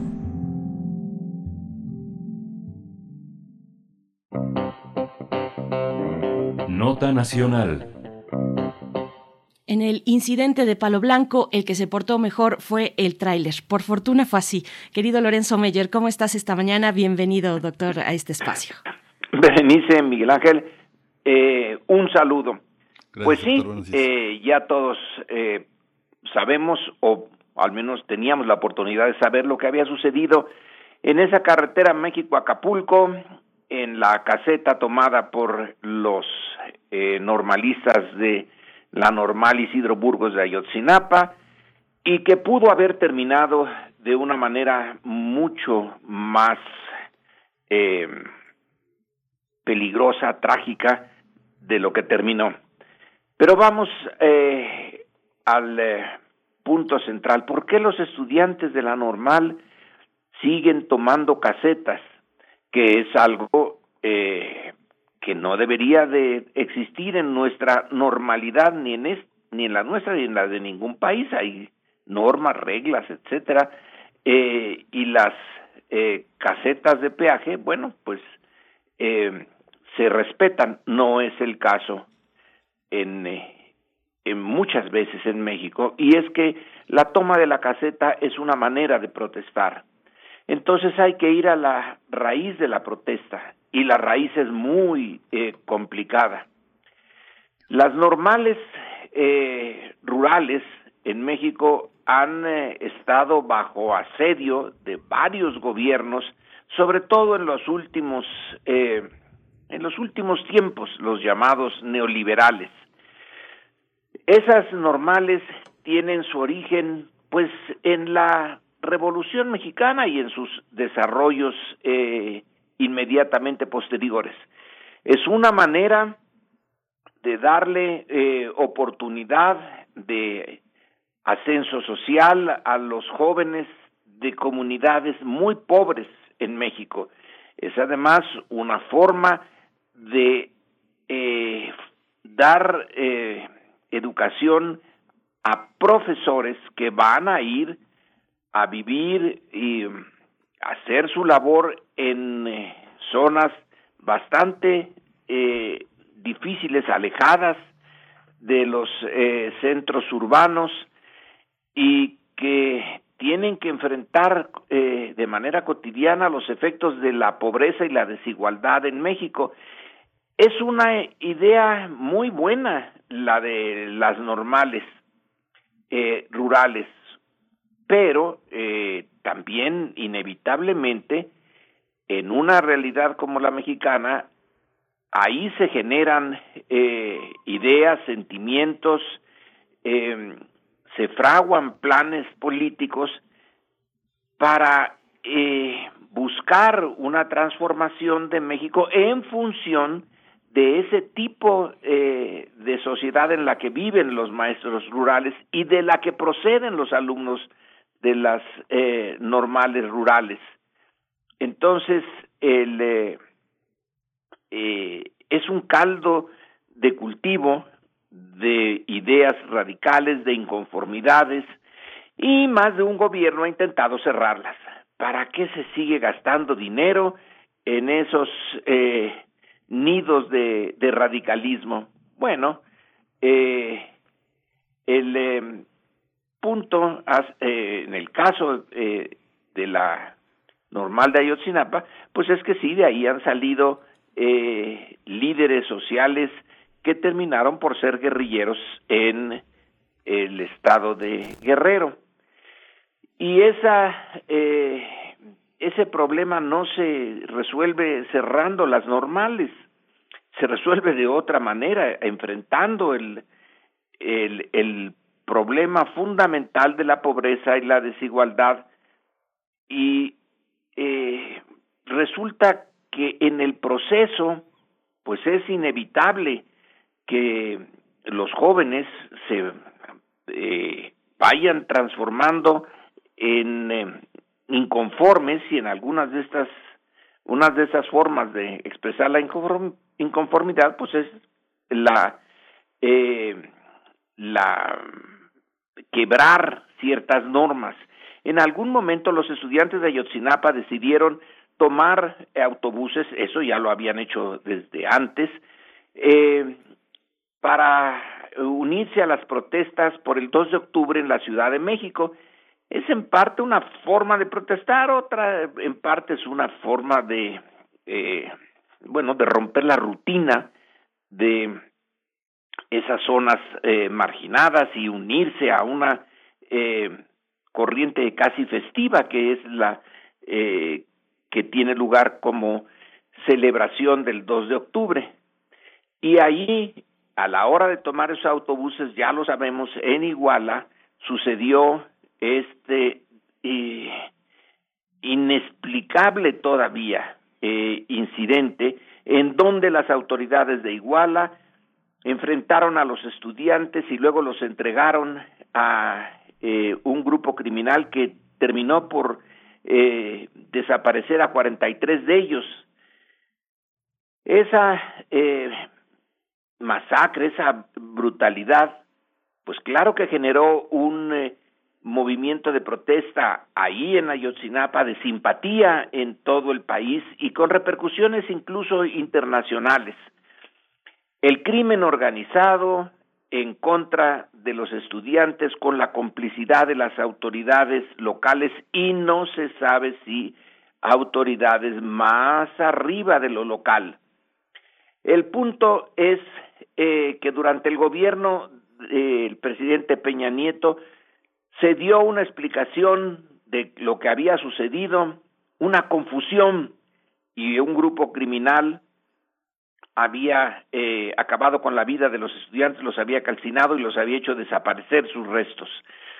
Bueno, eh, luego llega el gobierno de Andrés Manuel López Obrador con un eh, proyecto completamente eh, distinto al de Peña Nieto en muchos aspectos y se compromete, entre otras cosas, a eh, solucionar el tema de Ayotzinapa por la vía de apoyar a la normal y resolver el misterio, entre comillas, de la desaparición de los eh, 43 estudiantes que ya ha dado lugar a una formación eh, política que son sus padres y sus simpatizantes y exigir una claridad absoluta meridiana en la explicación de por qué el crimen organizado los mató.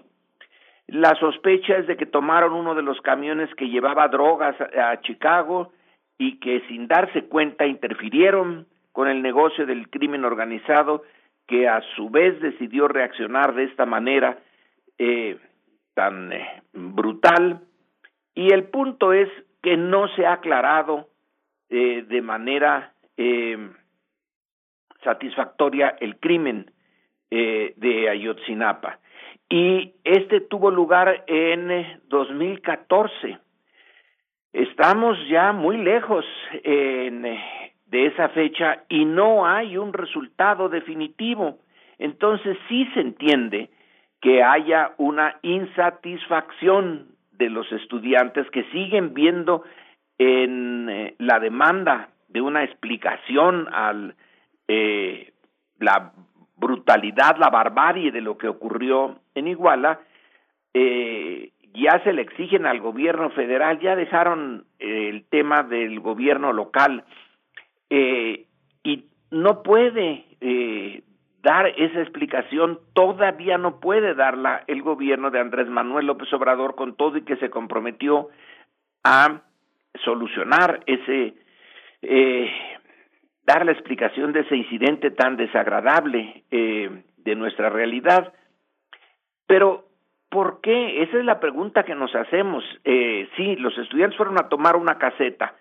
Luego, eh, la Guardia Nacional sin armas, los desalojó, hubo enfrentamiento a pedradas y con palos y eh, eh, otros objetos similares, heridos, pero en un momento eh, determinado eh, los estudiantes tomaron un tráiler, eh, lo echaron a andar y lo lanzaron sobre los eh, la Guardia Nacional y los policías.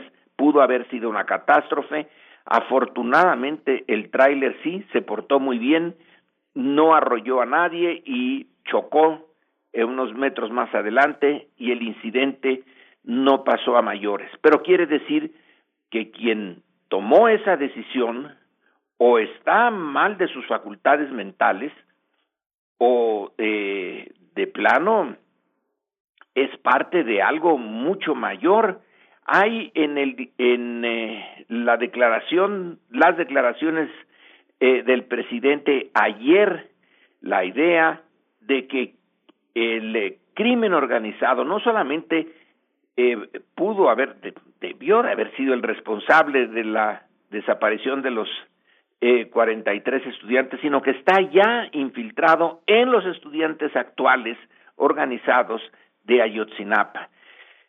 Y entonces aquí las cosas se complican todavía más de lo que ya estaban.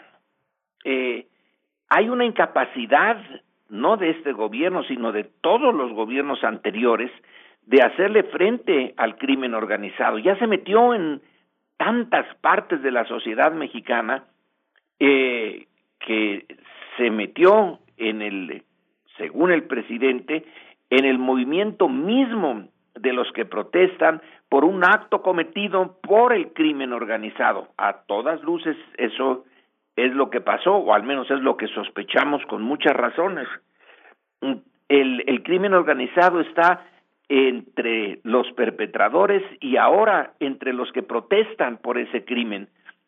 Eh, es impresionante la capacidad de estas organizaciones criminales de eh, burlar todos los eh, eh, obstáculos que les pone el Estado. El, la esencia del Estado, eh, si le hacemos caso a Max Weber y me parece una buena definición, no la única, pero sí una buena definición de lo que es el Estado, es esa organización que tiene el monopolio legítimo del uso de la violencia. Pero el crimen organizado tiene ahora una capacidad del uso ilegítimo de la violencia que a veces rebasa al, a la capacidad del Estado y entonces le hace perder una de sus esencias. Nosotros eh, necesitamos del Estado, que a veces nos molesta muchísimo con sus impuestos y sus eh, eh, decisiones, pero es la manera de eh, vivir en paz, pero no vivimos en paz, porque el Estado es incapaz ya ahora a estas alturas de frenar al eh, crimen organizado. Entonces el incidente de, lo, de la caseta de Palo Blanco en la carretera México-Acapulco, donde pudo haber habido una eh, tragedia, no la hubo, eh, pero sí estaba esa posibilidad, es un momento en que eh, una coyuntura en la que convergen todos los factores que están haciendo eh, muy difícil la vida en México frente a las eh, posiciones, acciones del crimen organizado. Es necesario, es eh, pero indispensable que se acelere la explicación de lo que pasó, la investigación de lo que pasó en Ayotzinapa y eh, sobre todo que se haga eh, más esfuerzos en la lucha contra el narcotráfico, eh, el crimen organizado, ya no es nada más narcotráfico en todas sus modalidades. Cierto que se está eh, intentando, eh, por ejemplo, en, la demanda en tribunales norteamericanos que puso el gobierno mexicano para eh, hacer responsables a las fábricas de armamentos de Estados Unidos de proveer por eh, de manera ilegal y legítima al crimen organizado de armamento muy eh, a la altura del que tiene el ejército mexicano, de que el lavado de dinero, que es la razón eh, de ser de eh, el crimen organizado, cooperan tanto instituciones eh, financieras mexicanas como norteamericanas, que eh, el gobierno está intentando eh, ir ahora sobre todo por el dinero, pero debe de hacerlo a una velocidad mayor y una eficacia mayor, eh, porque si no, los incidentes como el de Ayotzinapa reciente, de los estudiantes de Ayotzinapa, van a volverse a repetir. Es un llamado a todos nosotros a eh, presionar eh, para que eh, se dé en primer lugar la explicación y en segundo lugar una estrategia más eh, efectiva contra el crimen organizado. Y con eso termino. La idea de que eh, transformar las condiciones sociales de las partes más pobres de México puede eh, disminuir el atractivo para los jóvenes de ingresar al crimen organizado me parece una estrategia eh, aceptable, buena, inteligente, pero es muy lenta. Eh, eso necesita varias generaciones para dar resultados. En, eh, en el interim se necesitan otras políticas eh, con mayor eficacia, sobre todo la de cortar, cortar y cortar los canales del dinero que alimentan al crimen organizado. Y sí, eh, negociar con la normal de Ayotzinapa, con sus estudiantes, de tal manera que ellos se percaten de la dificultad eh, de resolver el problema, pero de la voluntad del gobierno de resolverla, para no volver a crear incidentes como los de la caseta de Palo Blanco. Y ya, para el final, hay una eh, sospecha entre los estudiantes y los padres de los estudiantes de que eh, datos que tiene el ejército no se dan para no perjudicar al ejército porque bueno, después de todo el 27 batallón de infantería estaba en Iguala cuando esto ocurrió y ellos tenían ahí labores de inteligencia. Sería de lo más útil para el ejército, para el gobierno y para la sociedad mexicana que se aclarara bien ese punto, que quedara, eh, pero de una manera eh, eh que ya no, no se ponga en duda, que la información que tiene el ejército se dio, que si hay alguien responsable de ligas con el, narcotráfico, que se diga, no es que eso vaya a causarle un daño al ejército, sino a ciertos mandos y finalmente se, eh, eh, se llegaría a una visión eh, del ejército por parte de la sociedad mexicana mucho más positiva de la que se tiene ahora, que por cierto es bastante positiva. Entonces, abrir eh, todos los ámbitos de la investigación eh, sería muy sano, porque si no, seguiremos teniendo estas sospechas y los estudiantes van a seguir eh, usando esa bandera para volver a crear incidentes como el de la carretera México-Acapulco, eh, que son muy eh, desafortunados, sobre todo si terminan en pérdida de, de, vidas, que es lo que ya hay que eh, evitar. Pero en fin, el problema es complejo, los actores son muchos y eh, yo creo que eso todavía va a estar con nosotros como problema por un buen tiempo. Lorenzo, pues eh, es difícil, complejo, muy complejo, digamos, así como lo expones, hay una declaración del presidente en el que señalaba cómo se rasgaban las vestiduras, muchos grupos que él considera de derecha, eh, incluidos intelectuales, académicos, eh, gente que, que pide una auditoría a, este, a Yotzinapa, que, que revisen los programas de estudio, que hay delincuentes. Sabemos, porque digamos, no, no, no tenemos unos, unos minutos estudiando la realidad del país, que hay grupos infiltrados. Eh, López Obrador decía delincuentes de lo que llaman organizados y los de delincuencia organizada de cuello blanco. Hay una parte y lo sabemos cómo se infiltró, cómo se infiltraron los grupos eh, del espionaje político en movimientos sindicales, en movimientos campesinos, movimientos indígenas, agitando a los grupos, lidereándolos para llevarlos eh, como el flautista de Hamelin al, al precipicio. Y sabemos cómo funcionaron y sabemos también cómo se galardonan, como tú señalabas al final, a militares, como el caso de que, acaba de pasar en Perú, el riesgo de, galardonar militares, de darles cinco estrellas, de darles el máximo estatuto, porque ya no los puedes enjuiciar. Después de, después de premiarlos, de darles sus estrellas, es, es, es un proceso difícil que las Fuerzas Armadas, con su inteligencia, también dirigen, Lorenzo, ¿no? Es una parte que es difícil porque el presidente con esta actitud tendrá que lidiar con los grupos también de choque que tiene que tiene Morena, que tiene el PRD también y que tiene el PAN, por supuesto.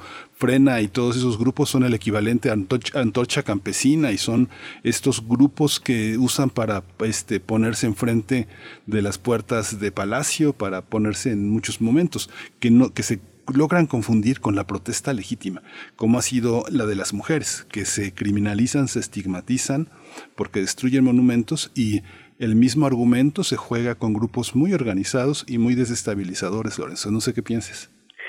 Sí, eh, en el pasado tienes toda la razón de que eh, los propios servicios de inteligencia, bueno, eso de inteligencia, pongámoslo entre comillas, del gobierno, eran eh, los que infiltraban los movimientos de protesta y los llevaban eh, a situaciones que permitieran luego justificar su represión.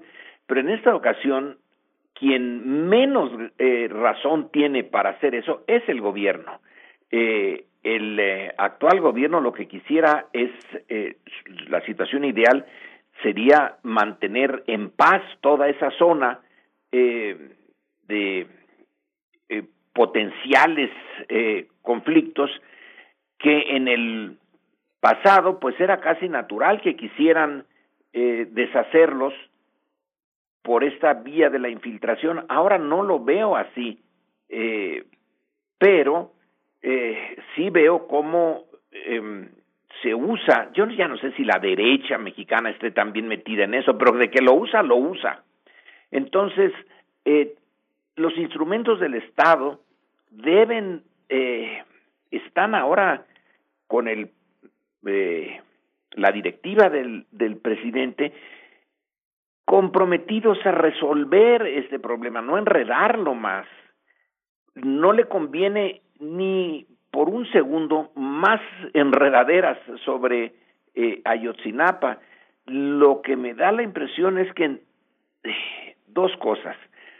O no eh, se ha eh, entendido bien la eh, eh, qué es lo que sucedió o realmente hay alguien dentro de los herederos, digamos, del antiguo régimen y que está dentro del gobierno que eh, sigue empeñado en eh, no clarificar, porque un Estado moderno no puede eh, decir, oigan, fíjense, desaparecieron 43 y no sabemos eh, qué les pasó.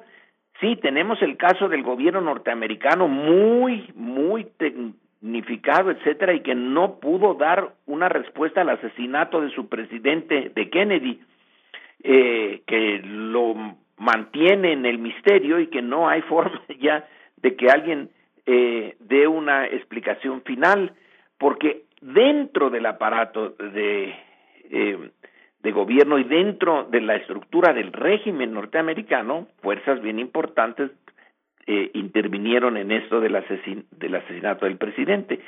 Entonces, hay eh, coyunturas en donde desde dentro de la maquinaria del Estado se impide eh, clarificar un problema que es un gran problema político y que urge clarificar. Espero que eso no termine por ser el caso mexicano, sino que sí se aclare, pero ya el tiempo en política es bien importante. La misma solución dada en diferentes tiempos tiene resultados distintos. Y aquí el tiempo corre muy rápido. Hay que darle solución a la investigación de Ayotzinapa y luego algo más difícil es enfrentar con efectividad al crimen organizado que pareciera no ir en retroceso, sino irse en, aumentando. Hoy se reporta que en, eh, en Coahuila hay un avance eh, de las organizaciones criminales que ya están eh, eh, poniendo en problemas al gobierno de Coahuila por ese avance. Entonces, hay frentes en donde el crimen organizado sigue avanzando, no está a la defensiva, sino a la ofensiva, y eso es preocupante. Así es.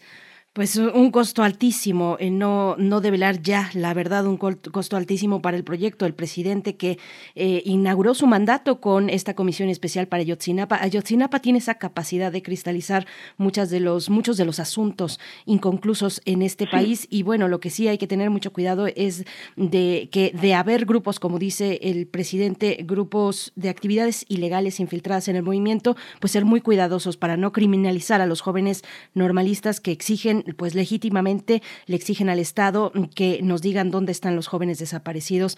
Doctor Lorenzo Meyer, gracias por esta, por esta mañana y nos encontramos en 15 días. Hasta dentro de 15 días, Berenice. Hasta luego, Miguel Ángel. Hasta, Hasta luego, doctor. Uf, pues ahí está el tema de Ayotzinapa, una vez más. Bueno, eh, ya por último decir que hay que ver cómo, cómo si es que prospera también. Este tráiler era de Soriana, es de Soriana, y la misma empresa Soriana pues ha anunciado que levantará una denuncia ante el Ministerio Público por estos hechos, pero bueno, eh, un tema que, que, que, sigue ahí abierto y sangrando. Vamos a ir con, con música, Miguel Ángel. ¿No la tienes por ahí? Voy yo. Voy yo en esta curaduría de Citlali Morales. Lo que escucharemos a continuación es de, de la amenaza fantasma, el, episodio 1 de la Guerra de las Galaxias, Duel for the Fates. Eh, vamos a escuchar. Vamos.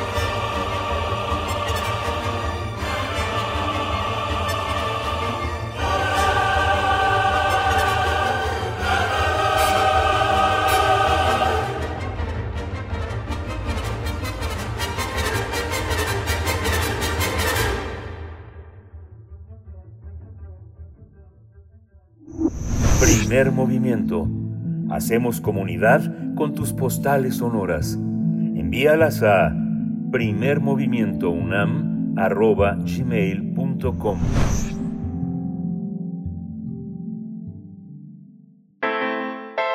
Nota Internacional Costa Rica necesitará una segunda vuelta electoral para definir al próximo presidente de ese país centroamericano. Los ciudadanos deberán elegir entre el expresidente José María Figueres y el economista Rodrigo Chávez, quien se convirtió en la gran sorpresa de la jornada electoral celebrada el domingo pasado. Con el 63.9% de las mesas escrutadas, Figueres obtuvo el 27.4% de los votos, mientras que Chávez el 16.7%. En tercer sitio se ubicó el predicador evangélico Fabricio Alvarado con el 15.4%. Los datos preliminares del Tribunal Supremo de Elecciones indican que el abstencionismo fue del 40.7%, lo que sería el más alto en la historia de este país centroamericano. De acuerdo con el calendario electoral de Costa Rica, la segunda vuelta se realizará el 3 de abril, ya que ninguno de los candidatos alcanzó el 40% necesario para triunfar el pasado domingo. En los comicios de este mes, los ciudadanos también acudieron para elegir a dos vicepresidentes en la República, 57 diputados para la Asamblea Legislativa. De acuerdo con el Tribunal Supremo de Elecciones, aproximadamente 3.500.000 ciudadanos tuvieron la posibilidad de asistir a las urnas a votar, mientras que más, más de 50.000 costarricenses pudieron votar en 42 países, en los cuales se habilitó el voto costarricense en el extranjero. El candidato que resulte ganador de la segunda vuelta electoral va a tomar posesión del cargo el próximo 8 de mayo y gobernará durante cuatro años, del 2022 de este año hasta el 2026. Bien, pues vamos a tener una charla sobre los resultados de las elecciones en Costa Rica. Nos acompaña ya a través de la línea el doctor Adalberto Santana. Él es profesor del posgrado en estudios latinoamericanos, investigador del CIALC y coordinador del Consejo Académico del área de las humanidades y de las artes en la UNAM. Doctor Adalberto Santana, bienvenido a Primer Movimiento. Muy buenos días. Muy buenos días, Berenice. Doctor Santana, buenos días. Eh, eh, por, dónde empezar a entender este, este, este, este juego de piezas en Centroamérica?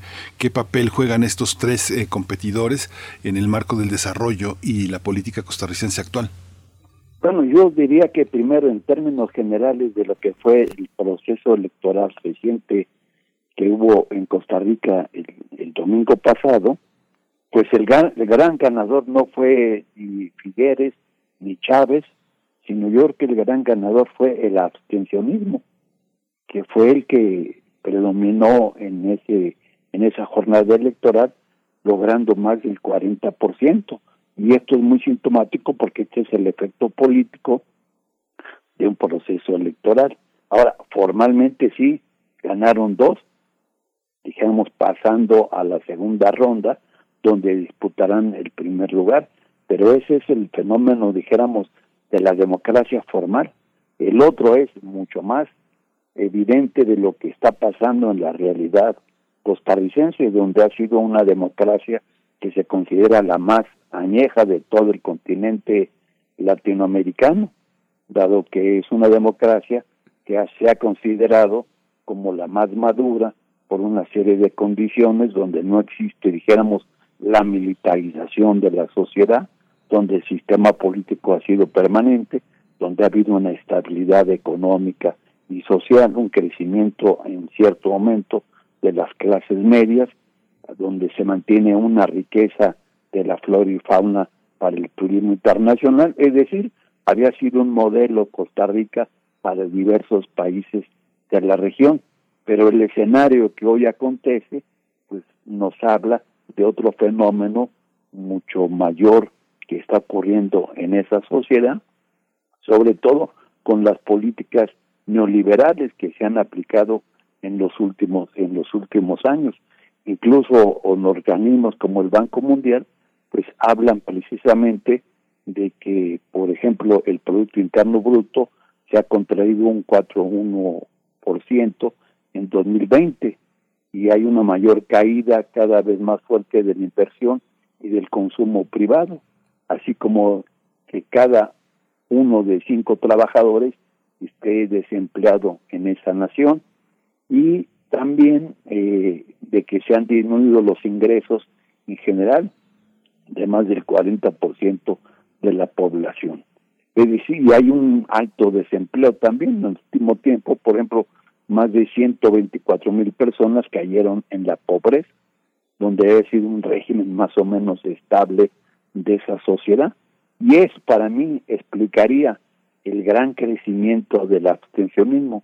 Incluso me atrevería a señalar que para las próximo, la segunda ronda electoral del 3 de abril de este año, donde van a competir el candidato del Partido Liberación Nacional, José María Figueres, y el del Partido Progreso Social Democrático, que es Rodrigo Chávez, pues va a crecer el abstencionismo. Quizá no ande en un 40, sino hasta en un 50%, lo cual pues nos habla de la debilidad de la democracia allá en Costa Rica. Doctor eh, Santana, en cuestión de, mm, opciones políticas, son 36 partidos los que participaron en esta primera vuelta eh, y pues nos da mucha materia para hablar. Eh, ¿Cómo está constituido ese abanico tan amplio del multipartidismo, en, en, Costa Rica? Vemos, por ejemplo, otra vez, que queda en tercer lugar, pero vemos otra vez a esta figura conservadora, el candidato evangélico Fabricio Alvarado, que ya había, digamos, habíamos tenido noticia años atrás cuando se opuso a la cuestión del matrimonio entre parejas del mismo sexo, por ejemplo, eh, y a otro tipo de, iniciativas tan importantes como, el aborto y la identidad de género. Eh, ahí fue cuando despegó en su momento, eh, generó una base importante y, bueno, lo vemos otra vez participando, por segunda ocasión participando en elecciones presidenciales. ¿Cómo se ve ese abanico, ese abanico de opciones políticas en Costa Rica? Sí, yo creo que el esquema general de los partidos políticos en Costa Rica ha sido que la mayoría son conservadores, uno más conservadores que otro, a excepción, por ejemplo, del Frente Amplio, que estaría ubicado a la izquierda del espectro político costarricense, ¿sí? y que en esta elección apenas alcanzó poquito menos del 9%, el 8.7%, por ejemplo. El resto de partidos, los principales, para no hablar de todos los que participaron, de los 25 candidatos que hubo, por ejemplo, el Partido Liberación Nacional, el Partido Social Democrático, el Partido Nueva República, eh, el Partido Unidad Social Cristiana, que había sido otro de los tradicionales partidos, y el Partido Liberal Progresista, pues en general representan a corrientes conservadoras, una más que otra, y solamente el Frente Amplio estaría ubicado hacia la izquierda, ¿no? Realmente en la izquierda, izquierda. Los otros son más conservadores, menos conservadores, pero todos son conservadores en términos generales. Entonces no hay una variación real en términos ideológicos y sobre todo del proyecto político que propugnan por las políticas llamadas neoliberales, que eso es lo que ha generado, a mi entender, el gran descontento porque la gente cada vez no participa en el proceso democrático costarricense, pero sin embargo, por ejemplo, también a diferencia del resto de, de las izquierdas latinoamericanas, ¿por qué la izquierda costarricense no ha tenido la capacidad de acumular ese descontento de más del 40% de la población? Y con lo que incluso sumarían ellos el 8%, pues casi estaremos hablando casi un 50% del descontento que hay en, en la población y que no ha sido capitalizado por la izquierda y el porcentaje minoritario que votó en las elecciones pues ha sido muy fragmentado por todos estos partidos conservadores. Fíjese, doctor, que antes de la pandemia yo veía que, bueno, mucha gente en Centroamérica, cuando ya tiene el agua al cuello y en todos los sentidos, en violencia económico, se iba a Costa Rica. Hondureños, salvadoreños, nicaragüenses, más o menos la clase media iba a descansar un poco del agobio en sus países a, Costa Rica, pero en 2019 ya estaba muy aguda la, la, crisis eh, económica y mucha un, cambio en Costa Rica que mucha gente que, que, vive allá, que, no tiene contacto, comunicaba como un, poco agobiante y mucha gente se regresó al Salvador, a Nicaragua, al Salvador sobre todo que mejoró de alguna manera la situación, pero luego llegó la pandemia. Todos estos factores eh, en estas elecciones ¿Para qué, eh, a quién abonan? ¿A quién esta parte neoliberal o, cómo, cómo, es esa situación? ¿A quién beneficia el candidato ganador en, en Costa Rica en este momento para Centroamérica? Pues yo creo que en efecto va a ganar Figueres.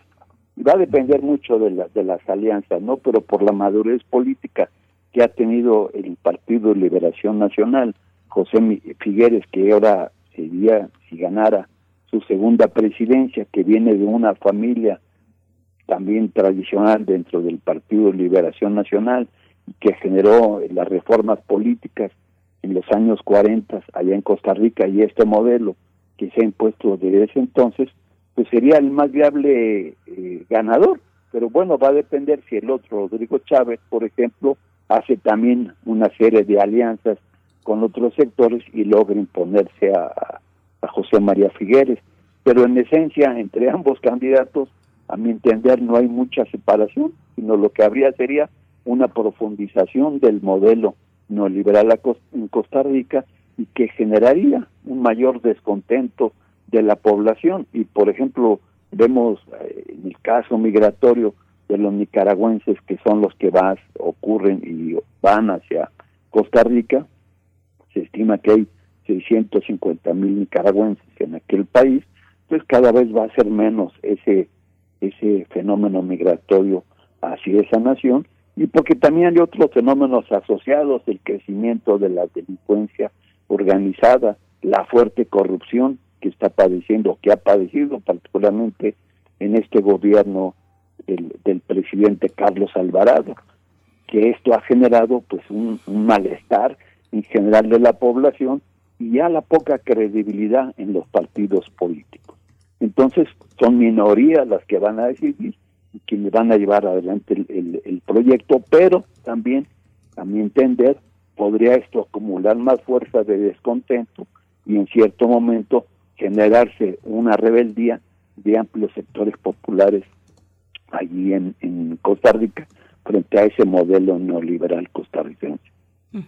Eh, doctor Santana, ¿cómo, ¿cómo poner a Costa Rica en contraste con sus países vecinos respecto a ese impacto del que habla de las políticas neoliberales? Finalmente, Costa Rica es también o ha significado para muchas personas de los países alrededor, Honduras, Guatemala, eh, Nicaragua misma, pues oportunidades de, trabajo, de trabajos, pues eh, en lo que Costa, en lo que Costa Rica, pues bien sabe hacer en, cuestiones de, de, la siembra, de la ganadería. Eh, ¿cómo, ¿Cómo lo ve usted? ¿Cómo hacer ese contraste de lo que ocurre en Costa Rica con respecto al resto de los países? Al, bueno, yo creo que, que este deterioro que va teniendo Costa Rica, pues va rezagándolo en términos, dijéramos, políticos frente a otros escenarios de la región centroamericana.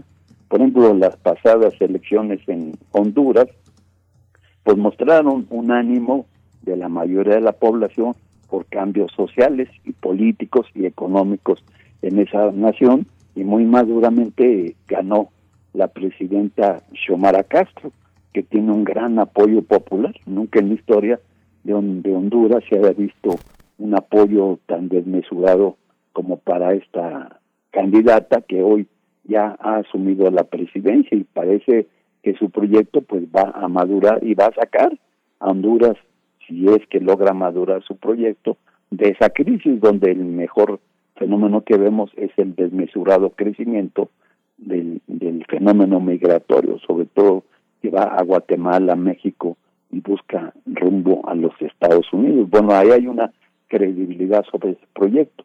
En el caso de Nicaragua, pues también vemos es un país muy estable políticamente, ¿no? Hay críticas sobre el gobierno del presidente Daniel Ortega, pero no hay, dijéramos, un descontento social como ha ocurrido, incluso los, las protestas que hubo en 2018 fueron de una minoría de los conservadores de derecha y la mayor número de muertos que hubo, cerca de 300, pues eran sandinistas, generada por las bandas de la delincuencia organizada y de la derecha nicaragüense.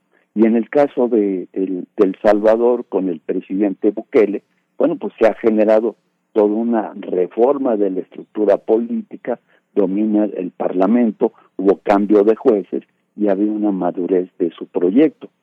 Y el caso de Guatemala quizás sería el más débil de la situación, dado que no se resuelven los grandes problemas de corrupción.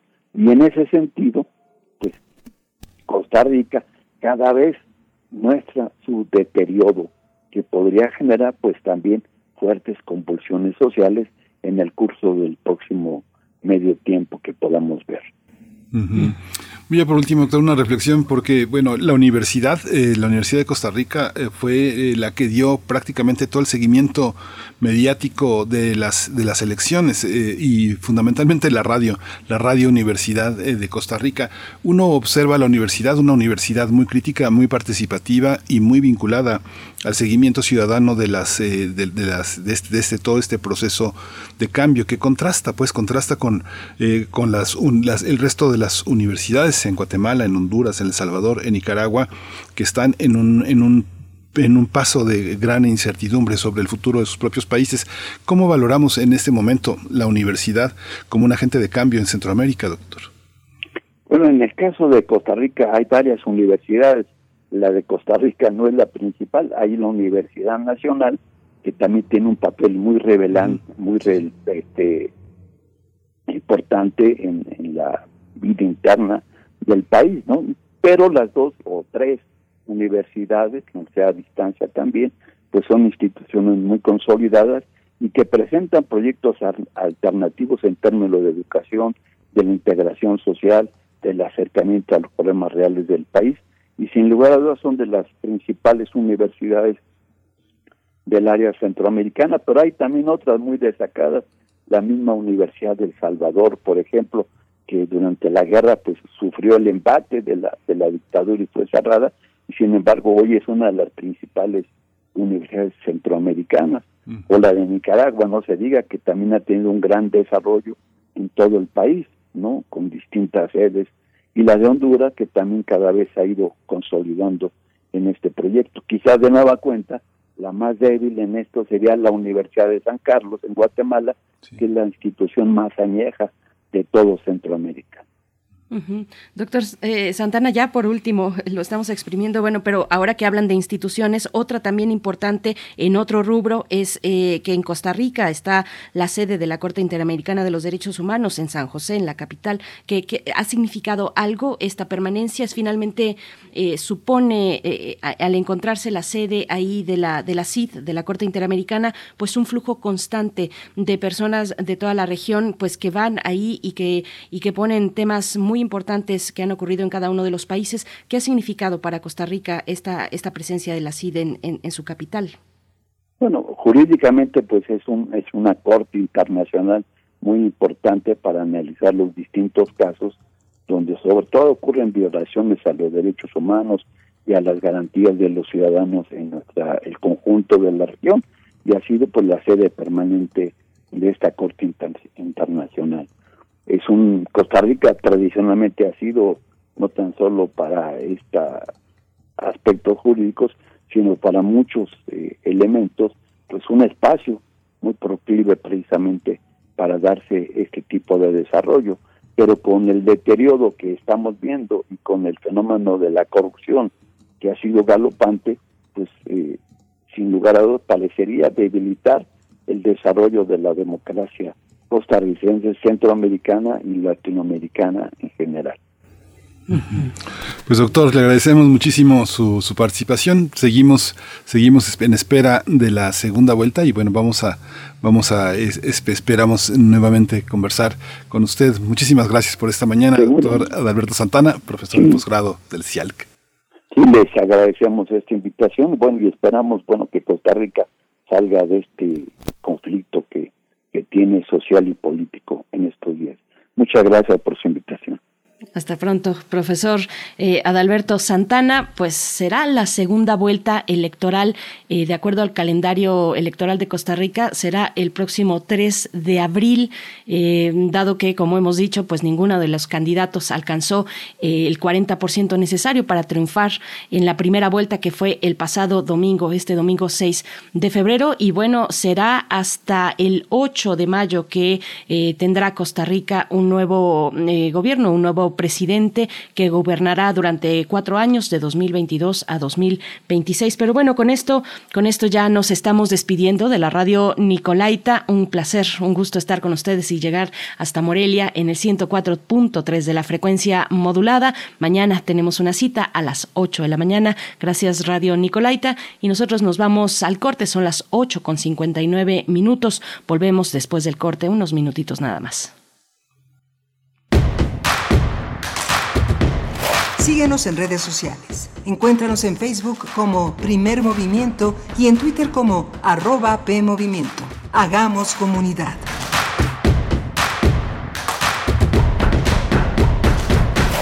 Hipócrates 2.0 Mantenerse informado es parte importante de la vida. La información nos da la oportunidad de tomar las mejores decisiones, principalmente para la salud. Soy Mauricio Rodríguez conductor de Hipócrates 2.0, donde cada semana llevamos para ti los mejores contenidos y especialistas en materia de salud. Escúchanos. Hipócrates 2.0, martes a las 18 horas, por Radio UNAM.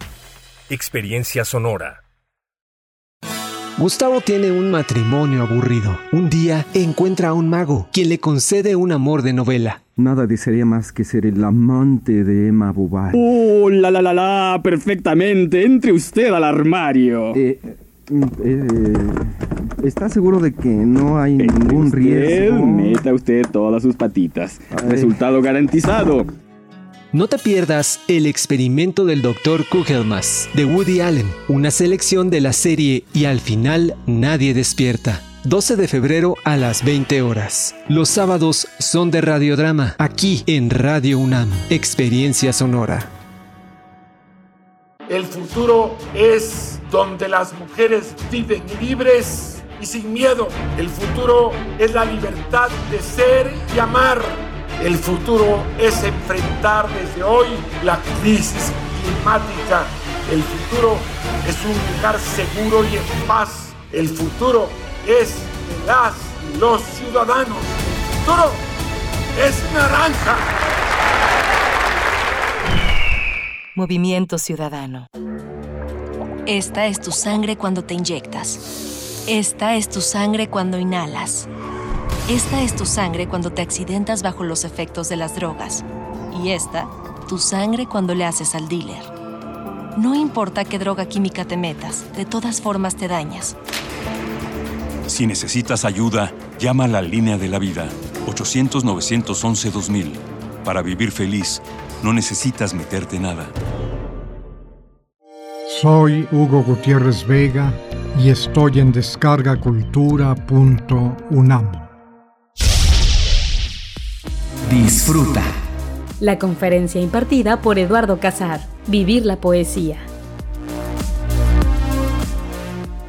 La poesía es una forma de conocerse a sí mismo a través del lenguaje. Eh, incluso hay una, una, frase de Beñat Arginsois que dice, la poesía no es un género literario, porque a diferencia de toda la literatura, la poesía no pertenece a la ficción. Conoce más en www.descargacultura.unam.mx. ¿Sabes qué tienen en común? El polvo de una estrella durmiente, el moco de King Kong o el enano más alto de todos. Pues que a todos los puedes encontrar en la radio. Solo tienes que decir las palabras mágicas. ¡Hocus Pocus! Para tus orejas y escúchanos todos los sábados a las 10 de la mañana por Radio UNAM. Experiencia sonora.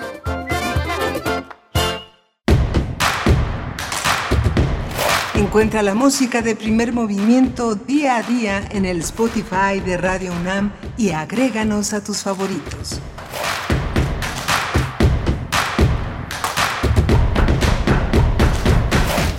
Hola, buenos días. Ya son las nueve con tres minutos de la mañana en esta gran ciudad de México, aquí en Adolfo Prieto 133. Ya estamos eh, con todo, con todo listo desde las 7 de la mañana, haciendo que esta nave navegue. Socorro Montes está al frente de los controles técnicos, Frida Saldívar en la producción ejecutiva, Violeta Berber en la asistencia de producción y mi compañera Berenice Camacho al frente de la conducción de Primer Movimiento. Querida Berenice, buenos días. Buenos días, Miguel Ángel Quemain. Buenos días a la audiencia, a todos los que están ya por acá y desde temprano también, los que se suman ahorita y los que están desde muy temprano sintonizando Radio Universidad en el 96.1 de la frecuencia modulada y en el 860 de AM, también un poco más lejos hasta donde podamos llegar a través del, de www.radio.unam.mx y en esta hora, en esta hora, pues tendremos la poesía necesaria en unos momentos y la mesa del día, el inicio de las campana, eh, de las campañas electorales a, en seis estados de la República que tendrán pues nuevo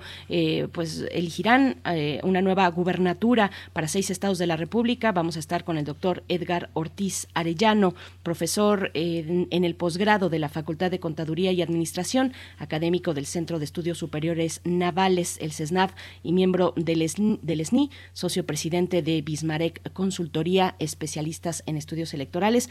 Y bueno Miguel Ángel, tenemos varios comentarios. ¿Cómo es de suponerse cuando se habla, perdón, de Ayotzinapa, que nos levanta ámpula y con toda razón, no es para menos, frente al hartazgo ya de la imposibilidad todavía de saber a casi ocho años, este año 2022 se cumplen ocho años de, aquella noche de Iguala, eh, del 26 de septiembre de 2014, pues la imposibilidad de saber la verdad y bueno, este nuevo momento que se dio con eh, en la autopista del Sol, donde algunos estudiantes de la normal rural Isidro Burgos de Ayotzinapa, pues en la caseta de Palo, Blanco, Palo Blanco tuvieron este enfrentamiento con la Guardia Nacional. Alguien dejó eh, rodar un tráiler sin frenos, eh, afortunadamente pues no hubo lesionados y, y, bueno nos comentaba teníamos eh, la reflexión el comentario de Lorenzo Meyer que titulaba como el incidente de Palo Blanco el que se portó mejor fue el tráiler en ese incidente así lo, lo, titulaba Lorenzo Meyer. Varios comentarios decía yo.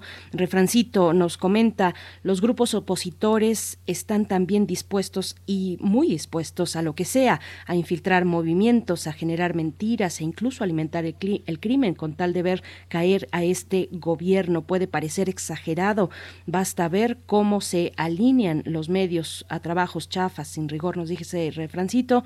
Daniel Manzano Águila, ¿Y los estudiantes desaparecidos dónde están? Ahora se va a cambiar el discurso y se va a criminalizar a los estudiantes ligándolos con el crimen organizado, nos dice Daniel Manzano, flechador del sol. Traducción dice, los abrazos y no balazos han fracasado, nos dice Flechador del Sol. Eh, Mayra Elizondo dice, y por eso y por mucho más, por el bien de todos, primero los pobres, como siempre, extremadamente valioso escuchar al doctor Lorenzo Meyer. Gracias, Mayra. Rosario Durán, ahora menos que nunca el ejército cooperará Ahora menos que nunca el ejército cooperará si están más apapachados que nunca por el gobierno federal, así que seguirá impune.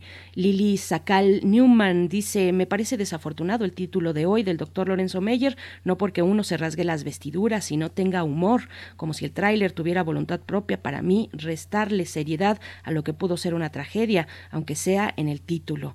Bueno, pues así varios comentarios eh, eh, al respecto. El Flechador del Sol también dice memoria o conveniencia, se olvida de él, del toro y su hija, hoy gobernadora, así como el apoyo a los Abarca. Bueno, gracias, gracias por todos estos comentarios en redes sociales, Miguel Ángel. Pues aquí seguimos con este tema.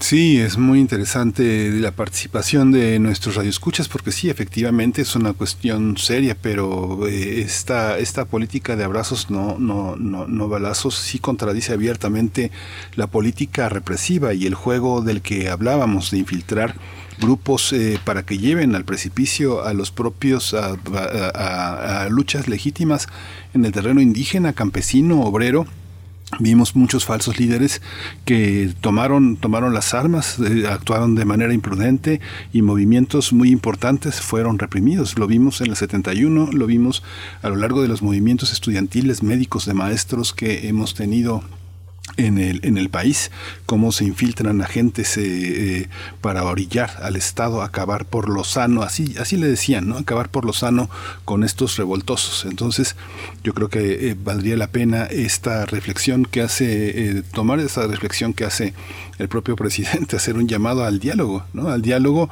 porque no todos los estudiantes son iguales y no todo Ayotzinapa es lo mismo. Hay un, hay un tema de impunidad que se tiene que resolver y en muchas normales del país. Son un lugar muy, muy importante eh, de, de, educación, de escrutinio de la propia realidad local a través de estos lugares y tienen una gran tradición política que no podemos así como simplemente borrar de un plumazo, ¿no, Sí, el presidente ayer les hablaba directamente a los jóvenes normalistas, les pedía de poner su actitud, de cambiar esa actitud, de encaminarla a rumbos distintos y no hacerle el juego a la derecha, decía también el presidente. Pues bueno, hasta aquí este, este tema. Bueno, seguimos, por supuesto, leyendo sus comentarios, pero nos vamos a ir ya con la poesía necesaria que ya está lista. Vamos. Primer movimiento. Hacemos comunidad en la sana distancia.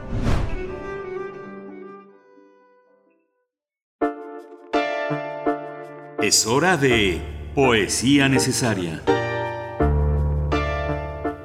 Parece, parece que el tiempo a veces no, no avanza o avanza eh, pues de maneras extrañas porque cuando surgió esta sección de poesía necesaria era precisamente para hacer frente a la desazón que nos eh, dejaba en su momento por ahí de principios de 2015 pues esta protesta en Ayotzinapa. Así es que la poesía necesaria llegaba pues como un espacio de, reflexión un, un, espacio de goce también eh, y, y un remanso de tranquilidad. Y bueno la poesía de hoy la poesía de hoy es un un poema de gatos, eh, un poco como homenaje a estos tigres en miniatura que nos han acompañado a muchos durante el encierro y, nos han enseñado a tomar sana distancia con gran, con gran estilo. Y bueno, el poema se titula Feliz Catus y se encuentra compilado en un libro que me ha costado mucho trabajo conseguir, todavía no lo, no lo logro, no se encuentra ni en físico y mucho menos en electrónico, el bestiario inmediato,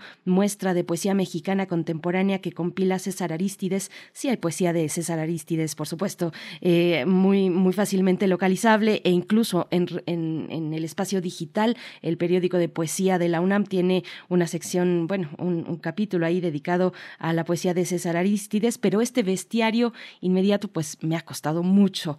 Eh, es un libro de editorial Coyoacán, y, pero sí encontré, encontré algunos poemas y uno de ellos es este, que se titula Catus. Eh, en este libro César Aristides es compilador, así es que bueno, es una muestra no de su poesía, sino de la poesía contemporánea mexicana que tiene que ver con bestias pequeñas y grandes. Bueno, vamos con Catus de Teddy López Mills, escritora mexicana también, por supuesto. Catus. Es la hora frutal y felina, pelaje de ámbar y cuarzo. Es la hora del durazno bajo el frío, escarcha de jugo en la fruta del vidrio. Es la hora del limón tras el mimbre, tejidos de corona en la paja. Es la hora tibia del hábito, lomo desierto de sol y columna derruida. Es la hora del corazón franqueado por la aguja, ojos dormidos en la cuna de la sombra.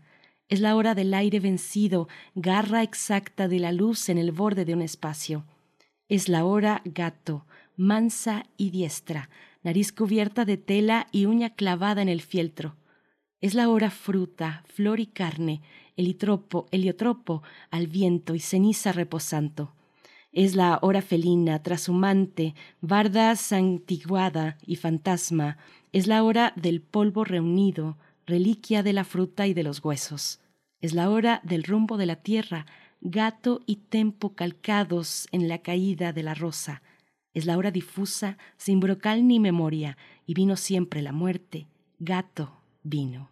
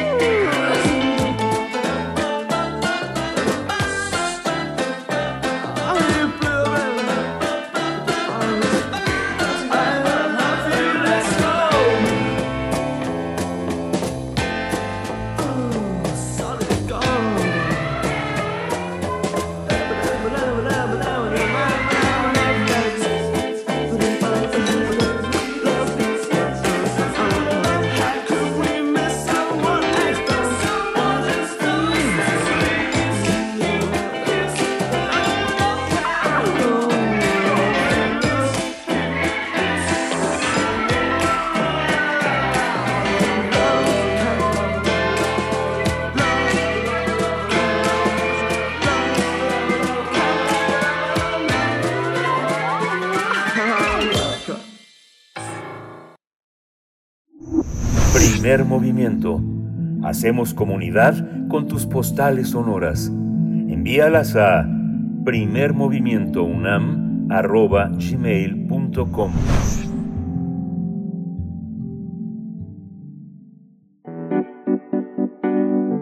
La mesa del día. Aguascalientes, Durango, Hidalgo, Oaxaca, Quintana Roo y Tamaulipas celebrarán elecciones ordinarias el próximo 5 de junio.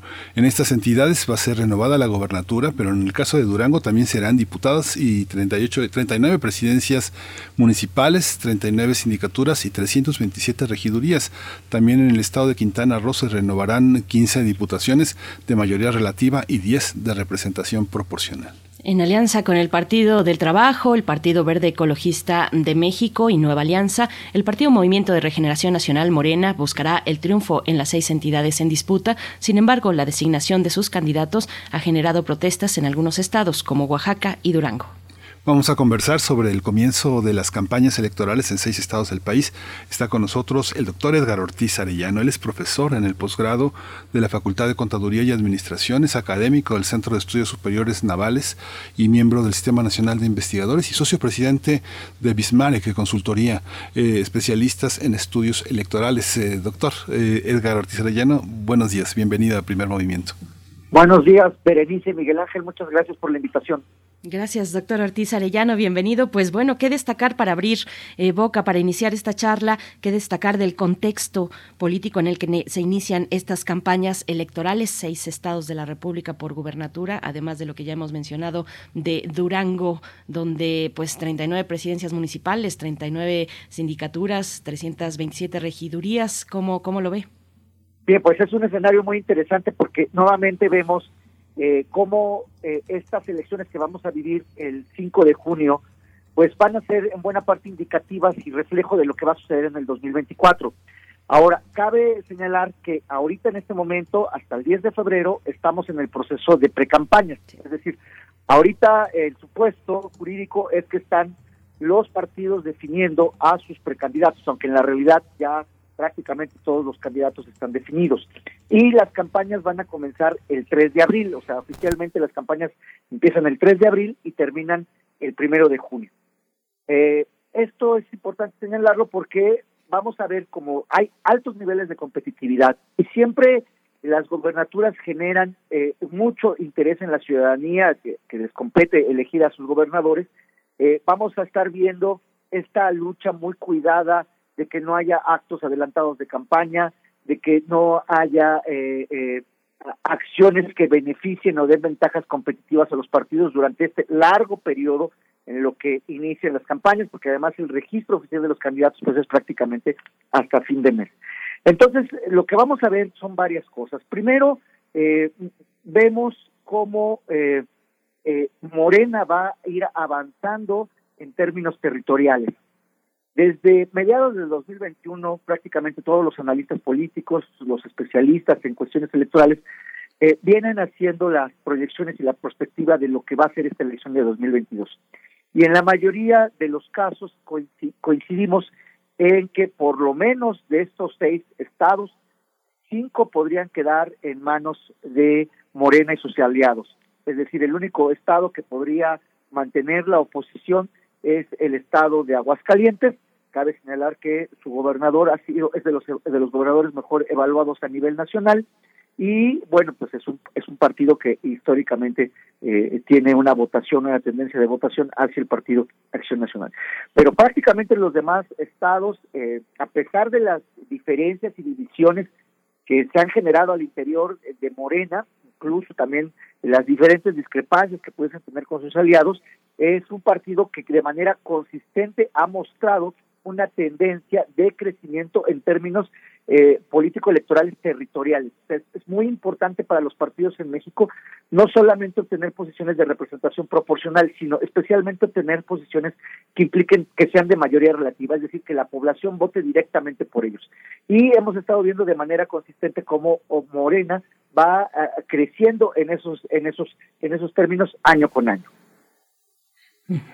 Doctor, hay una, hay una, hay una parte en la que eh, el ámbito, el ámbito local en esas entidades que están en disputa eh, tiene una, una presencia vinculada al, al presidente, de, al presidente de la República, pero también eh, a los estados, a los estados vecinos que en algunos casos son fundamentales. Pienso en el, en el caso de Quintana Roo, Yucatán y Campeche. Son en el caso de Oaxaca, Guerrero y Chiapas. hay una, hay una parte como de, de, ola que arrasa, que va con el mismo ritmo. ¿Usted lo, se, podría pensar así o es una ilusión de también de quienes estudian fenómenos electorales que eso es una, es una ecuación que hay que tomar en cuenta?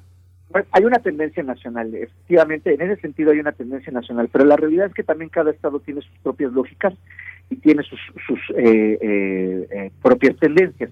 Es decir, no necesariamente porque un grupo de estados de una región del país tengan un voto en particular hacia un partido o hacia un candidato, hacia una tendencia ideológica, no necesariamente eso implica que todos los eh, estados o los estados vinculados o cercanos se encuentren hacia allá. Yo creo, Miguel Ángel, que un factor que es muy importante para eh, definir quién pudiesen ser los ganadores o, o la tendencia del voto de la población, que también quiero hacer un paréntesis, todo aquel analista, que diga, que conoce cuál es la motivación exacta por la cual los votantes eligen a un partido o a un candidato, la realidad eh, yo le pongo muchas dudas. No sabemos con precisión exactamente cuáles son las motivaciones. Motivaciones por las cuales puede uno votar son infinitas. Entonces, eh, eh, no hay, pero lo que sí es una, lo que sí hay, hay, hay márgenes claros de, de conocimiento de que puede influir. Y voy a decir uno que es el que creo que me parece que es el más relevante para esta elección y tiene que ver con la eh, función del gobierno eh, en turno. Es decir, el gobierno en turno si realiza una buena función, realiza una buena administración, eh, es percibido por la población como un gobierno más o menos eficiente, eso puede ayudar a que mantenga su partido el poder en las próximas elecciones.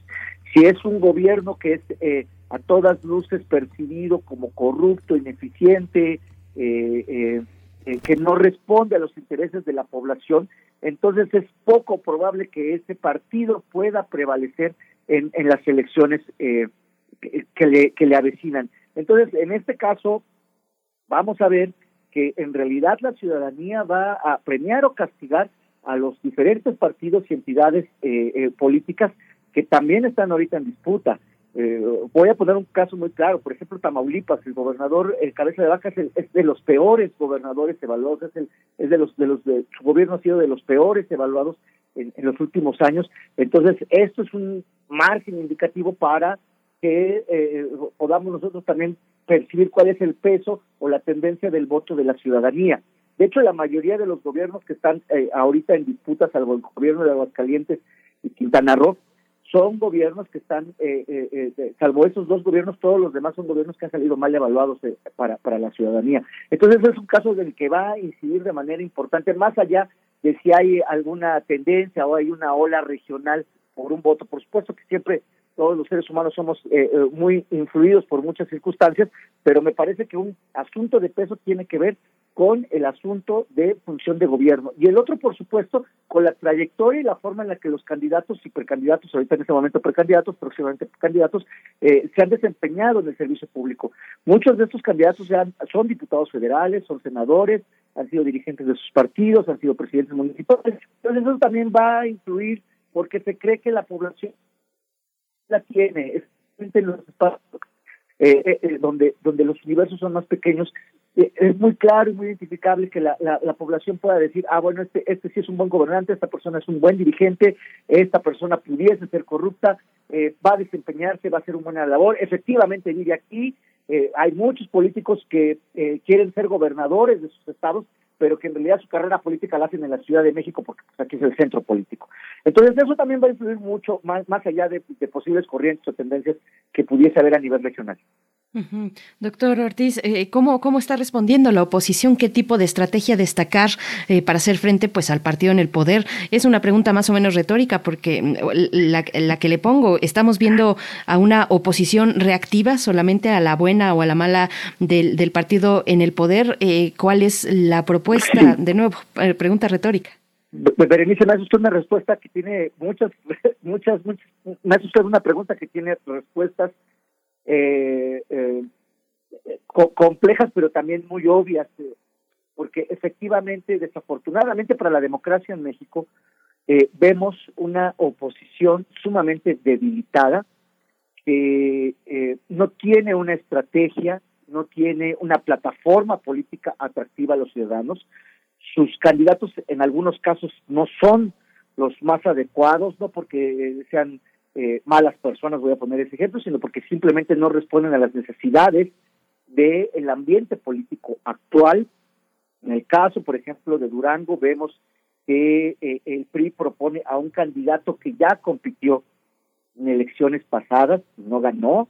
En el caso de Hidalgo, la oposición propone, que además eso generó una discusión con el gobernador del estado, ponen a, a Carolina Vigiano, que no tiene gran presencia política en el Estado, pero que por el lazo familiar que tiene con eh, Rubén Morera, es la esposa de, Rubén Morera, que es el líder de la fracción parlamentaria del PRI en la Cámara de Diputados, pues eso le da gran ventaja. Tenemos en el caso de Quintana Roo, que todavía ponen a, el PRI pone a, a la hija de un exgobernador. Nuevamente vemos de manera consistente estas tendencias oligárquicas del PRI de poner familiares, amigos, etcétera. Y todavía vemos en el caso de Quintana Roo, pues que eh, la oposición en ese afán de ganar votos, de obtener prebendas, pues proponen a personajes muy alejados de la política, como es el señor Roberto Palazuelos, que a nivel eh, artístico, a nivel de los memes, es muy conocido, muy famoso, muy divertido, pero que eh, las últimas declaraciones que ha hecho pues no son las más adecuadas para alguien que pretende gobernar un Estado que es tan importante para el país. Pero sin embargo, la oposición recurre a este tipo de personajes con el afán de, obtener votos y sin importarles cuáles van a ser las consecuencias en el futuro inmediato. Entonces, todo este tipo de circunstancias, además de las luchas internas que tienen, esto les genera una gran debilidad estructural y hace que pierda presencia de manera territorial y que es sumamente muy bien aprovechada por Morena. En ese sentido, Morena ha se ha desempeñado con mucha eficacia para aprovechar todos los espacios vacíos que la oposición ha dejado. Entonces esperemos que en estos meses que eh, digamos todavía no empiezan, estos, este par de meses que todavía no van a empezar las campañas de manera oficial, pues la oposición realmente haga una gran estrategia, porque también es cierto que cuando la oposición se mantiene sumamente organizada y planeada, también puede lograr triunfos electorales. Pero en este caso me parece que todavía no lo ha reflejado. Además, insisto, las, las tendencias, eh, las tendencias estadísticas pues muestran un aumento de, votación hacia eh, Morena. Entonces, la primera estrategia debería de ser eh, frenar ese crecimiento estadístico que, representa de manera estadística de la votación de Morena y en segundo lugar pues atraer a toda a, a, todo este universo de votantes indecisos que no saben por quién votar o que simplemente no tienen preferencia por Morena, pero que tampoco la tienen por ellos. Entonces ahí puede ser una gran oportunidad para estos partidos, pero creo que tienen que hacer una propuesta que resuelva problemas de carácter inmediato para la población. Hay una serie de problemas inmediatos que la población requiere, como por ejemplo la cuestión de seguridad, que vamos a ver en estados como Aguascalientes, como Tamaulipas y ahora Quintana Roo, donde viven eh, condiciones terribles de seguridad eh, eh, que, haya una propuesta muy clara y muy concreta por parte de los candidatos de la oposición. También la cuestión de carácter económico, cómo se van a resolver estos problemas de carácter económico que estamos viviendo en la actualidad y sobre todo cómo se mejora la calidad de vida de las personas. Es, necesitamos gobiernos que más allá de la retórica gobiernen, como diría Michel Foucault, gobiernen sobre los vivos, sobre los aspectos de salud, de educación, de, de, del vivir bien, de vivir seguros, de tener una calidad de vida cada día mejor, entonces, eso es lo que tiene que, concentrarse la oposición, pero en la realidad no vemos visos de que hagan este tipo de estrategia. Doctor, hay una hay un aspecto que bueno usted señala me, parece muy interesante pero yo recuerdo yo recuerdo en el en el pasado tal vez un poco remoto que uno estaba en Chihuahua y uno ah, decía Cuauhtémoc Cárdenas y nadie lo conocía nadie conocía. Uno hablaba de líderes políticos Alberto Castillo nadie lo conocía en Coahuila pero ahora digamos el panorama ha cambiado hay, varias, hay varios puntos de la agenda que tocan a, los estados y que la imagen de López Obrador, por lo menos el gobierno federal, está muy presente. El tema de la seguridad, la presencia del ejército y de las regiones militares que ha cambiado totalmente de giro es algo muy fuerte. El tema de las gasolinas es otro tema. El tema de la lucha anticorrupción y, el, y la restricción de presupuestos federales a través de la extinción de fideicomisos, de institutos, ha sido otro, otro tema muy fuerte. El tema de los, de los niños y la educación, otro tema que también empata a los gobiernos estatales. El otro tema de la salud, la presencia del gobierno federal ha sido eh, eh, enorme en los estados. Este, todos estos puntos que hacían que la oposición de la izquierda del país no fuera conocida en el norte o fuera muy aplaudida en el sur ha cambiado. ¿Ustedes no, no, no, no lo percibe así o estoy muy No, por supuesto, coincido plenamente contigo, Miguel Ángel. Eh, efectivamente, las cuestiones de, de información sobre el asunto político, sobre la vida política y pública del país, afortunadamente han cambiado y efectivamente el presidente de la República tiene una fuerte presencia en los estados. Es decir, eh, hace rato yo comentaba que la oposición no ha podido construir un, discurso muy, muy acertado en muchos temas que a la población le interesan, pero eh, eh, Morena y en particular el presidente de la República sí lo ha hecho y tiene una fuerte presencia de carácter mediático donde está informando de manera constante cuáles son los logros de su gobierno y ha hecho acciones afirmativas eh, con respecto a poblaciones que históricamente se encontraban en situación de vulnerabilidad. Eso tiene un impacto muy importante para él y para su proyecto nacional. Y la población efectivamente lo está persiguiendo. E, insisto, eh, hay un discurso de la oposición que dice que todo el país está mal, y eh, más allá de que tengan razón o no, lo que es cierto es que la población sigue votando por Morena. A lo mejor no, no vota en algunos casos por los candidatos que están proponiendo, sino están votando por el proyecto del presidente. Voy a poner un ejemplo muy trivial, que, además va muy a loca de la política. Eh, mientras la mayoría de los políticos mexicanos el día de ayer descansaron, el presidente de la República ayer estuvo en su, en su conferencia de las mañanas. Este, este, acto tan, este acto tan simple, que podría parecer inadvertido para muchos, es un acto relevante porque está mostrando de cómo el presidente está tratando de insertar su agenda de manera constante, diaria, permanente, eh, primero a través de su discurso y de su presencia mediática, pero en segunda a partir de las políticas públicas que está, que está realizando. Efectivamente hay políticas públicas que, eh, eh, que han sido acertadas para los estados, que son correctas para los estados, especialmente, insisto, para grupos que se encontraban históricamente en situación vulnerable, porque, insisto, hay en los estados unas tendencias de concentración oligárquica del poder económico y político, eh, de, de, manera que realmente si lo revisamos con precisión nos vamos de espaldas de ver eh, cómo, cómo se concentra la riqueza en unas cuantas familias. Y el gobierno federal de, de, de manera constante ha tratado a través de políticas sociales y de políticas públicas eh, eh contravenir estas tendencias oligárquicas en todos los aspectos para mejoramiento de la población. Entonces esto beneficia mucho. Y segundo, tenemos una gran politización de la población, lo cual es muy correcto porque eso forma una cultura cívica democrática. Y eh, eh, eh, eso nos lleva a que la población esté muy informada de qué es lo que está haciendo el gobierno federal en las acciones y que además lo viene en la vida cotidiana.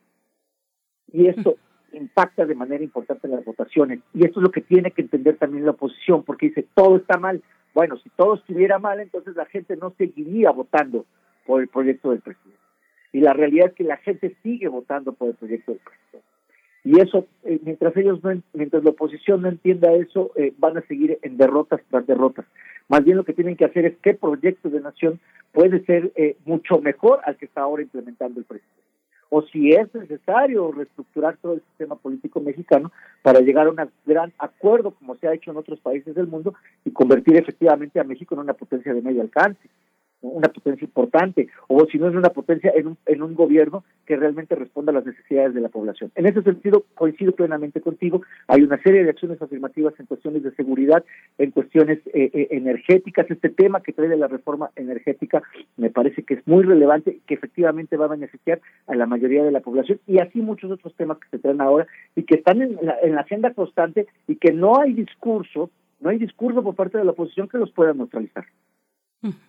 Doctor Edgar Ortiz, eh, sobre, sobre la cuestión de la violencia, el lastre de la violencia en los procesos electorales, pues que ya se ha colocado desde varias elecciones anteriores hasta, hasta el punto de esta también, ya se ha instalado en esta ocasión una mesa de seguridad para proteger pues los, los comicios, participa Secretaría de Gobernación, Secretaría de Seguridad y Protección Ciudadana, el INE por supuesto. Eh, ¿Cómo se ve? ¿Cuál es la vulnerabilidad que enfrentan estos comicios frente a la violencia? Los focos rojos enfocados en, en Tamaulipas y Aguascalientes. ¿Cómo, ¿Cómo lo ve? Pues esperemos que ah, se haya aprendido de la experiencia de las elecciones pasadas. Ustedes recordarán que el año pasado eh, también hubo procesos electorales y fueron de hecho los procesos electorales más violentos que el país eh, eh, hubo, es decir, hubo muchos candidatos asesinados, hubo muchos actos de violencia perpetrados en la mayoría de los casos por el crimen organizado y la lógica es que de esa experiencia del 2021, este año, pues no suceda lo mismo y que se estén tomando las previsiones. Normalmente, históricamente, siempre eh, la Sedena, el CEMAR, eh, Secretaría de Gobernación y el INE firman una serie de convenios para eh, blindar los procesos electorales. La realidad es que esto es muy complicado porque el número de candidatos que hay, normalmente las elecciones son demasiados, sería imposible vigilarlos o cuidarlos a todos. En este caso, como son seis estados, en los cuales eh, cuatro son para gobernador y otros dos eh, eligen presidentes municipales y en uno eh, diputados. el universo de candidatos son menos, es, mucho menor a, las elecciones pasadas o una elección este, intermedia de carácter federal. Aquí lo que es muy relevante es que la ciudadanía también esté primero en tranquilidad y paz Segundo, que también esté preparada, vigilante, observadora y, si es el caso, denunciar cualquier acto o hecho que se pudiese eh, eh, presumir que es de, índole ilícita. Eso es muy importante. Eh, las fuerzas de seguridad del Estado mexicano, estoy seguro, especialmente nuestras Fuerzas Armadas, hacen una gran, gran labor, están empeñados en hacer todo lo necesario para que se lleven en paz las elecciones, pero tampoco pueden estar en todos lados. La realidad es que se necesita el concurso de la población y de las autoridades locales.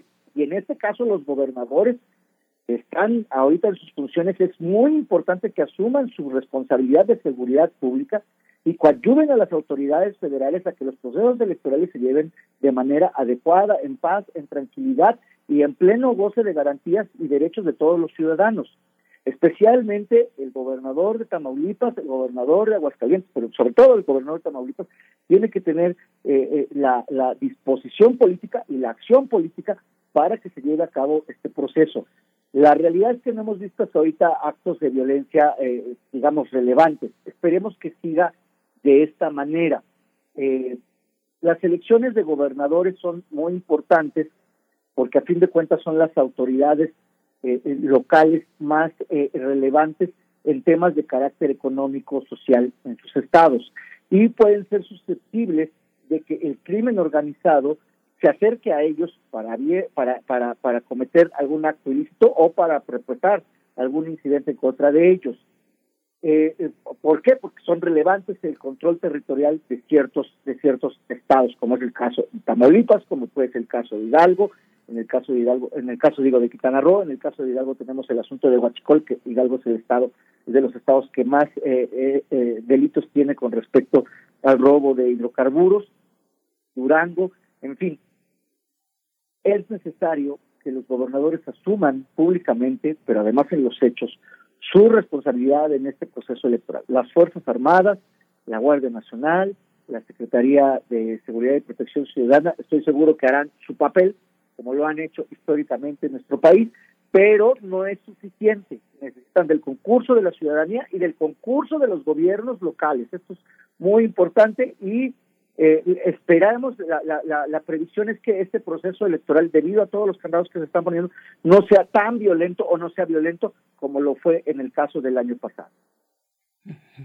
Sí, justamente. Qué, interesante, doctor Edgar Ortiz. Pero fíjese que también pensaba en este eh, complejo marco también de la revocación de mandato. El INE, en los anuncios del INE, pareciera que eh, la idea vino de ellos y que ellos lo organizaron y que ellos triunfaron. Son los dueños ahora de la revocación de mandato. Me da la impresión que incluso el propio presidente pensaba llegar a, esas, a estas elecciones venideras con un INE eh, arrodillado y no. El, INE y muchas de las personas que lo sostienen y respetan a, Lorenzo Córdoba todavía este, están muy firmes en la labor que hará el INE. ¿Cómo observa usted esta organización electoral y lo que viene del propio INE tan acosado por, por el gobierno por el gobierno federal y en este marco de la revocación?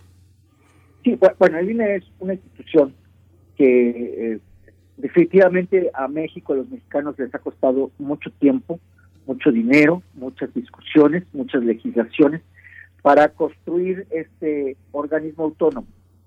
Cabe señalar que México a nivel internacional es de los países más reconocidos en su democracia procedimental. ¿Qué quiero decir con eso? Democracia procedimental es decir que esta organización de procesos electorales México es ejemplo. La realidad es que sí tenemos instituciones electorales, tenemos un Instituto Nacional Electoral, este a su vez tiene juntas en todos los estados, contamos con los OPLES, es decir, tenemos una gran estructura para la construcción de, eh, de construcción y desarrollo de los procesos electorales. En ese sentido, México eh, es, es, muy sólido, pero la, el lado oscuro es que efectivamente es una democracia sumamente costosa, es decir, nos sale muy caro nos sale muy caro este Instituto Nacional Electoral y efectivamente nos hace nos hace reflexionar sobre un posible eh, eh, cambio, reestructuración en la forma de este Instituto Nacional Electoral y de las funciones que debe de realizar y que por supuesto tienen que ser mucho más económicas, es, decir, no puede ser tan cara nuestra democracia en un país con tantas demandas y con tantos problemas de carácter social. Eh, todavía tenemos a millones de mexicanos en condiciones de pobreza y por otro lado no podemos tener un organismo electoral que sea sumamente costoso y mucho menos consejeros electorales que perciban sueldos eh, eh, este, de manera que son excesivos. Definitivamente en eso no puede. Ahora, lo que es bien cierto es que sí necesitamos que este Instituto Nacional Electoral pues sea completamente objetivo, imparcial y tenga las capacidades técnicas suficientes para desarrollar los procesos, para llevar a cabo los procesos electorales. Además que ese es un mandato que viene en, la Constitución Política de nuestro país, en el artículo 41, eh, está muy claro cuáles son las funciones de la Constitución. Creo que fue una, de la, del INE, perdón, creo que fue un error grave del Instituto Nacional Electoral en su momento oponerse a la revocación de mandato. Eso le quitó mucha credibilidad y le quitó prestigio eh, eh, a nivel nacional porque también nuevamente es mandato constitucional eh, la, la, la, obligación del INE de hacer de hacer la de hacer el proceso de revocación de mandato. Sí se cumplen con los eh, requisitos que ya se cumplieron con los requisitos para hacerlo. Eh, a fin de cuentas, me parece que este Instituto Nacional Electoral y sus consejeros electorales tienen que reflexionar sobre su papel en la democracia mexicana. Quizás el Congreso de la Unión tenga que estar pensando en cambiar a estos consejeros electorales, eh, especialmente quizás al presidente del Consejo eh, del INE, que en su momento se eh, erigió como un gran demócrata antes de que fuera presidente consejero y que ya siendo como presidente consejero pues se convirtió en la misma élite política que eh, en los últimos años ha estado exprimiendo al país. Entonces, en ese sentido, pues pierde mucha credibilidad, pierde mucha autoridad moral los consejeros y se han enfrascado en una lucha política que no les corresponde, porque el supuesto es que ellos son eh, funcionarios, eh, servidores públicos de carácter técnico, no de carácter político. Ellos no deberían de estar hablando de asuntos políticos ni estarse confrontando con el presidente de la República, sino deben de estar acatando el mandato constitucional para el que fueron para el que fueron este, designados y también cumplir con todos los mandatos que las leyes eh, eh, secundarias les mandatan. Entonces, en ese sentido, creo que tenemos un INE que ya no se encuentra tan prestigioso y que sí necesita una serie de cambios, una serie de reformas, para que nuevamente eh, volvamos a hacer punta en, estos, en esta democracia procedimental de la cual México en los últimos años se había jactado. Doctor Edgar Ortiz, bueno, un poco profundizando en el tema de la consulta, ¿cómo ve el efecto que pueda tener eh, la consulta de revocación de mandato, llegado el proceso como en el que estamos ya, el proceso electoral de este año? Algunos eh, analistas pues aseguran que tendrá un efecto o ha tenido un efecto de promover tal vez la figura del presidente o de su partido. Eh, ¿Cómo lo ve usted? ¿cómo, ¿Cómo ve esta cuestión? Me, me, parece que sería muy simplista decir que porque el presidente se va a proponer en su, eh, se va a poner a, discusión si el presidente debe de continuar en la revocación de mandato o no, eh, si debe de continuar o no. Eh, me parece simplista decirlo en esos términos, obviamente sin, sin menoscabar los comentarios de los demás analistas. Lo que quiero decir es que es mucho más complejo.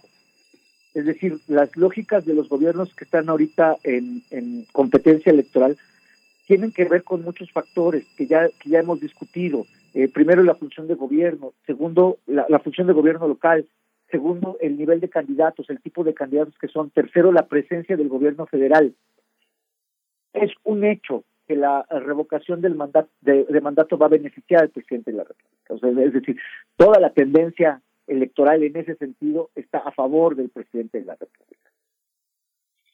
Él lo sabe, el presidente de la República lo sabe perfectamente y la oposición también lo sabe perfectamente. Entonces, me parece que en algunos casos ya se están, antes de perder, ya se están justificando.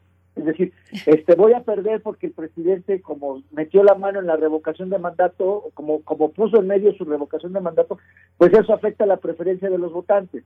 Eh, eh, me parece que no es así. lo que afecta, la, lo que afecta, lo que afecta la, tendencia de los votantes es un buen gobierno o un mal gobierno. Que la ciudadanía perciba a los políticos corruptos o los perciba eh, como personas honestas. Otro factor que no hemos discutido tiene que ver con las clientelas políticas, es decir, las estructuras clientelares a nivel territorial también tienen mucha influencia.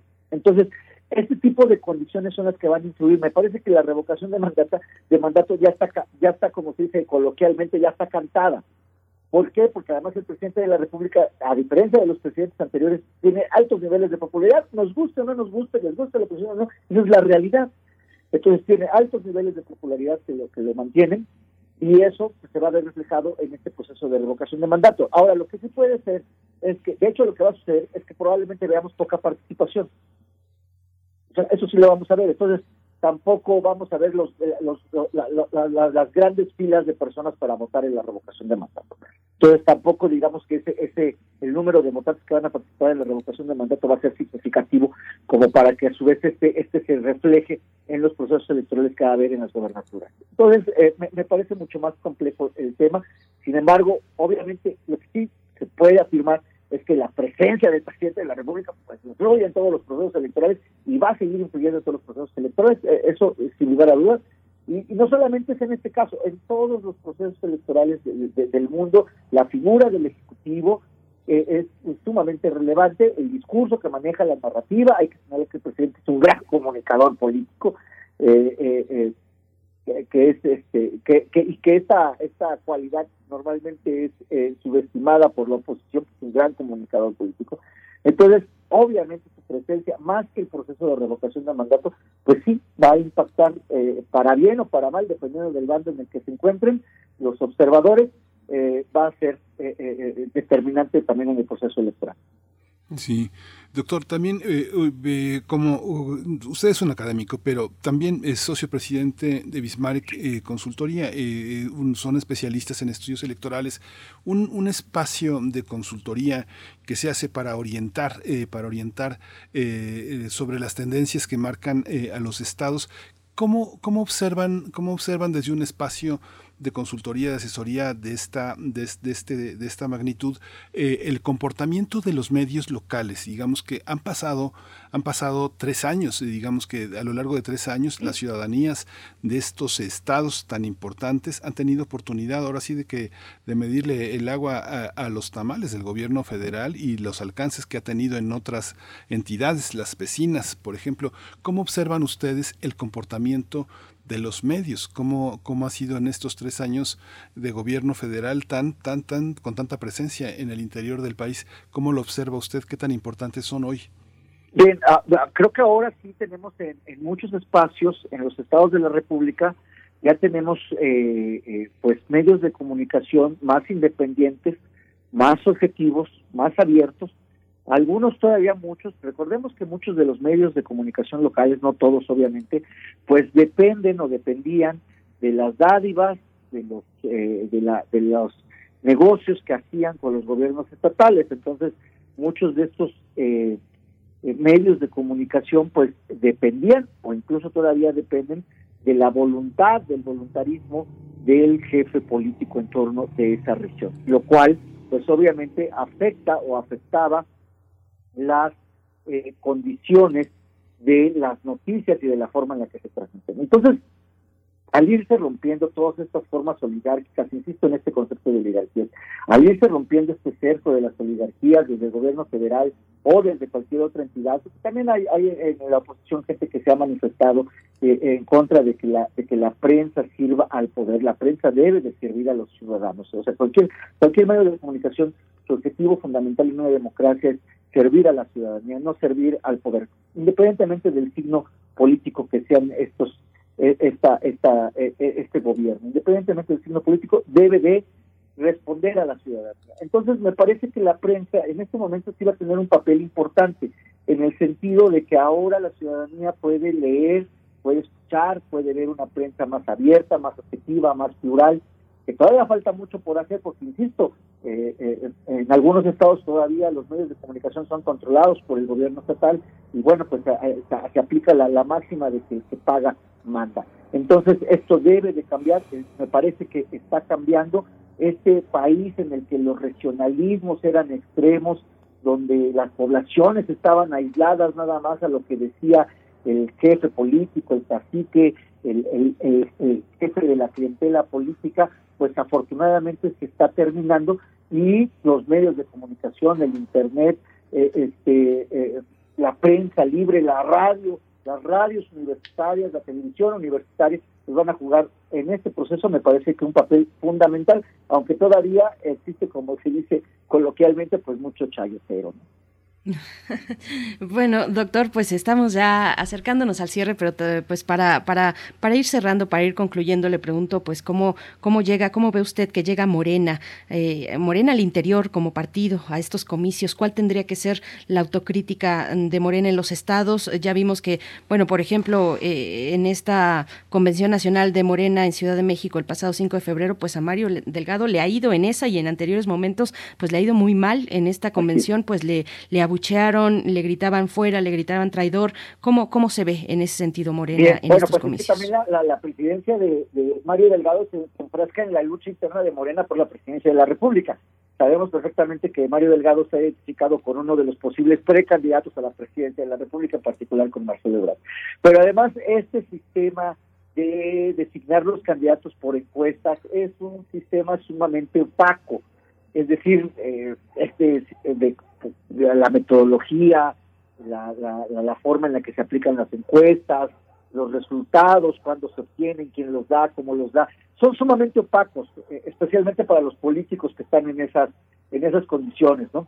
Eh, porque así de cuentas la elaboración de una encuesta es un asunto de carácter técnico, entonces tienen que tener conocimientos técnicos para realmente conocer y saber si las encuestas son, son correctas o no, si la metodología es la adecuada, si la muestra fue la correcta, en fin, cuál fue la población, etcétera, el tipo de muestra, cómo fue el cuestionario, si el cuestionario no generó Es decir, es muy complejo realmente tener encuestas que sean lo suficientemente fidedignas para algo que es tan trascendental e importante como la elección de un candidato o de un precandidato a una gobernatura, a una diputación o a una presidencia municipal. Cualquier puesto, eh, independientemente de su, de su, del orden de gobierno, del ámbito de gobierno, es, es importante. Entonces, este método Morena lo tiene que realmente repensar, o sea, tiene que repensar este asunto de las encuestas. Llega el partido sumamente dividido. Eso normalmente le pasa a todos los partidos que empiezan a crecer políticamente, es decir, que empiezan a obtener posiciones políticas y que, y que, observ y que sus militantes observan, se observan a sí mismos como triunfadores de facto en, en el proceso electoral. Es decir, que si yo ya sé que soy, soy candidato a gobernador, voy a, voy a ganar porque este, así sea yo muy malo, de todas maneras voy a ganar eh, eh, empieza, a, empieza a provocar ese tipo de luchas a nivel interior. O sea, que la, lucha se va a volver cada vez más intensa, más radicalizada por parte de los que aspiran a ser candidatos a los diferentes puestos de elección popular por parte de Morena. Entonces, eh, en ese sentido se va a requerir de un gran liderazgo que pueda mantener en sus cabales, en al orden, en la disciplina, al partido. Segundo, creo que Morena tiene que mejorar sus procesos institucionales en todos los aspectos para construir un mínimo de disciplina partidista que les permita llevar a cabo sus procesos en paz y que no los debilite ante una oposición que cada vez se desespera más para obtener posiciones políticas. Entonces, porque eso también es un hecho, un partido que se divide, que se fragmenta, eh, eh, que lucha al interior, que no llegan a acuerdos, es un partido que eh, puede crecer en el corto plazo, pero al mediano, a largo plazo es un partido que desaparece o, simplemente eh, sale de la escena política porque ya no tiene posiciones políticas por la amplia y gran división que hay. creo que Morena pudiese agarrar ese camino, es un camino muy peligroso para ellos. Si, si, si el objetivo es realmente mantener un proyecto de nación, pues deberán aminorar eso. Si su proyecto realmente simplemente son las posiciones políticas, vamos a ver cómo este asunto se eh, eh, pues va a ir creciendo cada vez más. Vamos a ver de manera más constante estas luchas entre los precandidatos, entre los dirigentes, entre los eh, jefes de las facciones eh, este, intrapartidistas de Morena. Vamos a seguir viendo estas luchas y en algunos casos cada vez más de, manera más violenta. Sí, y también por eso es importante que se piensen dos cosas. Uno, la permanencia de Mario Delgado en, la, presidencia del partido y segundo, los métodos para elegir a los diversos candidatos. Pues muchísimas gracias, doctor Edgar Ortiz Arellano. Muchos puntos de vista, muchos miradores con los que, con los que cuenta usted. Le agradecemos mucho que los comparta con, con nosotros, con los radioescuchas de Radio UNAM. Eh, Edgar Ortiz Arellano es profesor en el posgrado de la Facultad de Contaduría y Administración, académico del Centro de Estudios Superiores Navales y socio presidente de Bismarck Consultoría. Muchas gracias eh, por su presencia esta mañana. No, muchas gracias a ustedes, Miguel Ángel, Berenice, a sus radioescuchas, a toda la comunidad universitaria que nos escucha. Pues muchas gracias por la gentil invitación. Muchas gracias.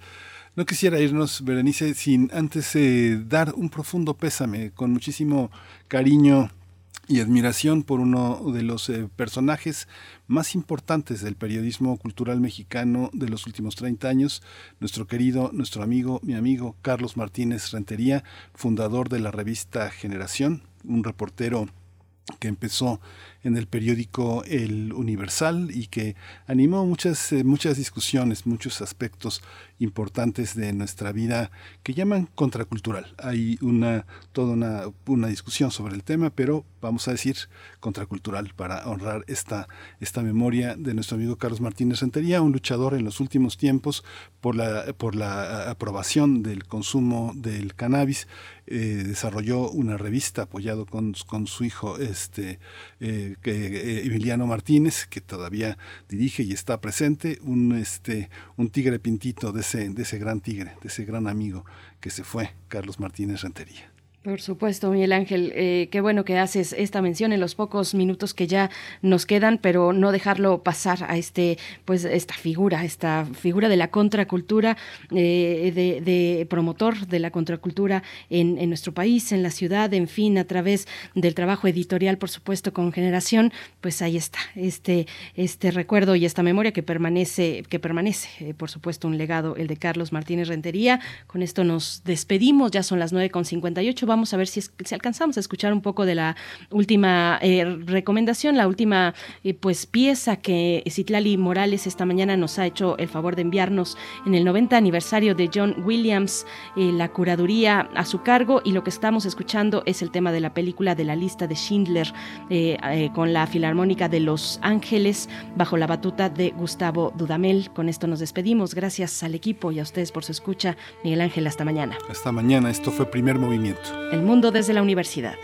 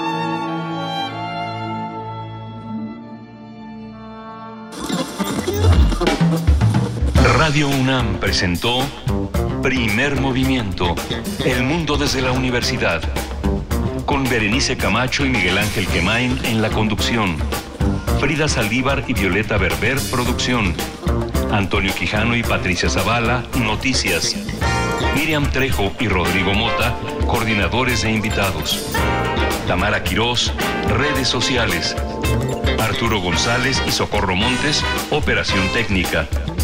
Servicio Social, Lisette Pérez e Iván Chavarría. Locución, Tessa Uribe y Juan Stack. Quédate en sintonía con Radio UNAM.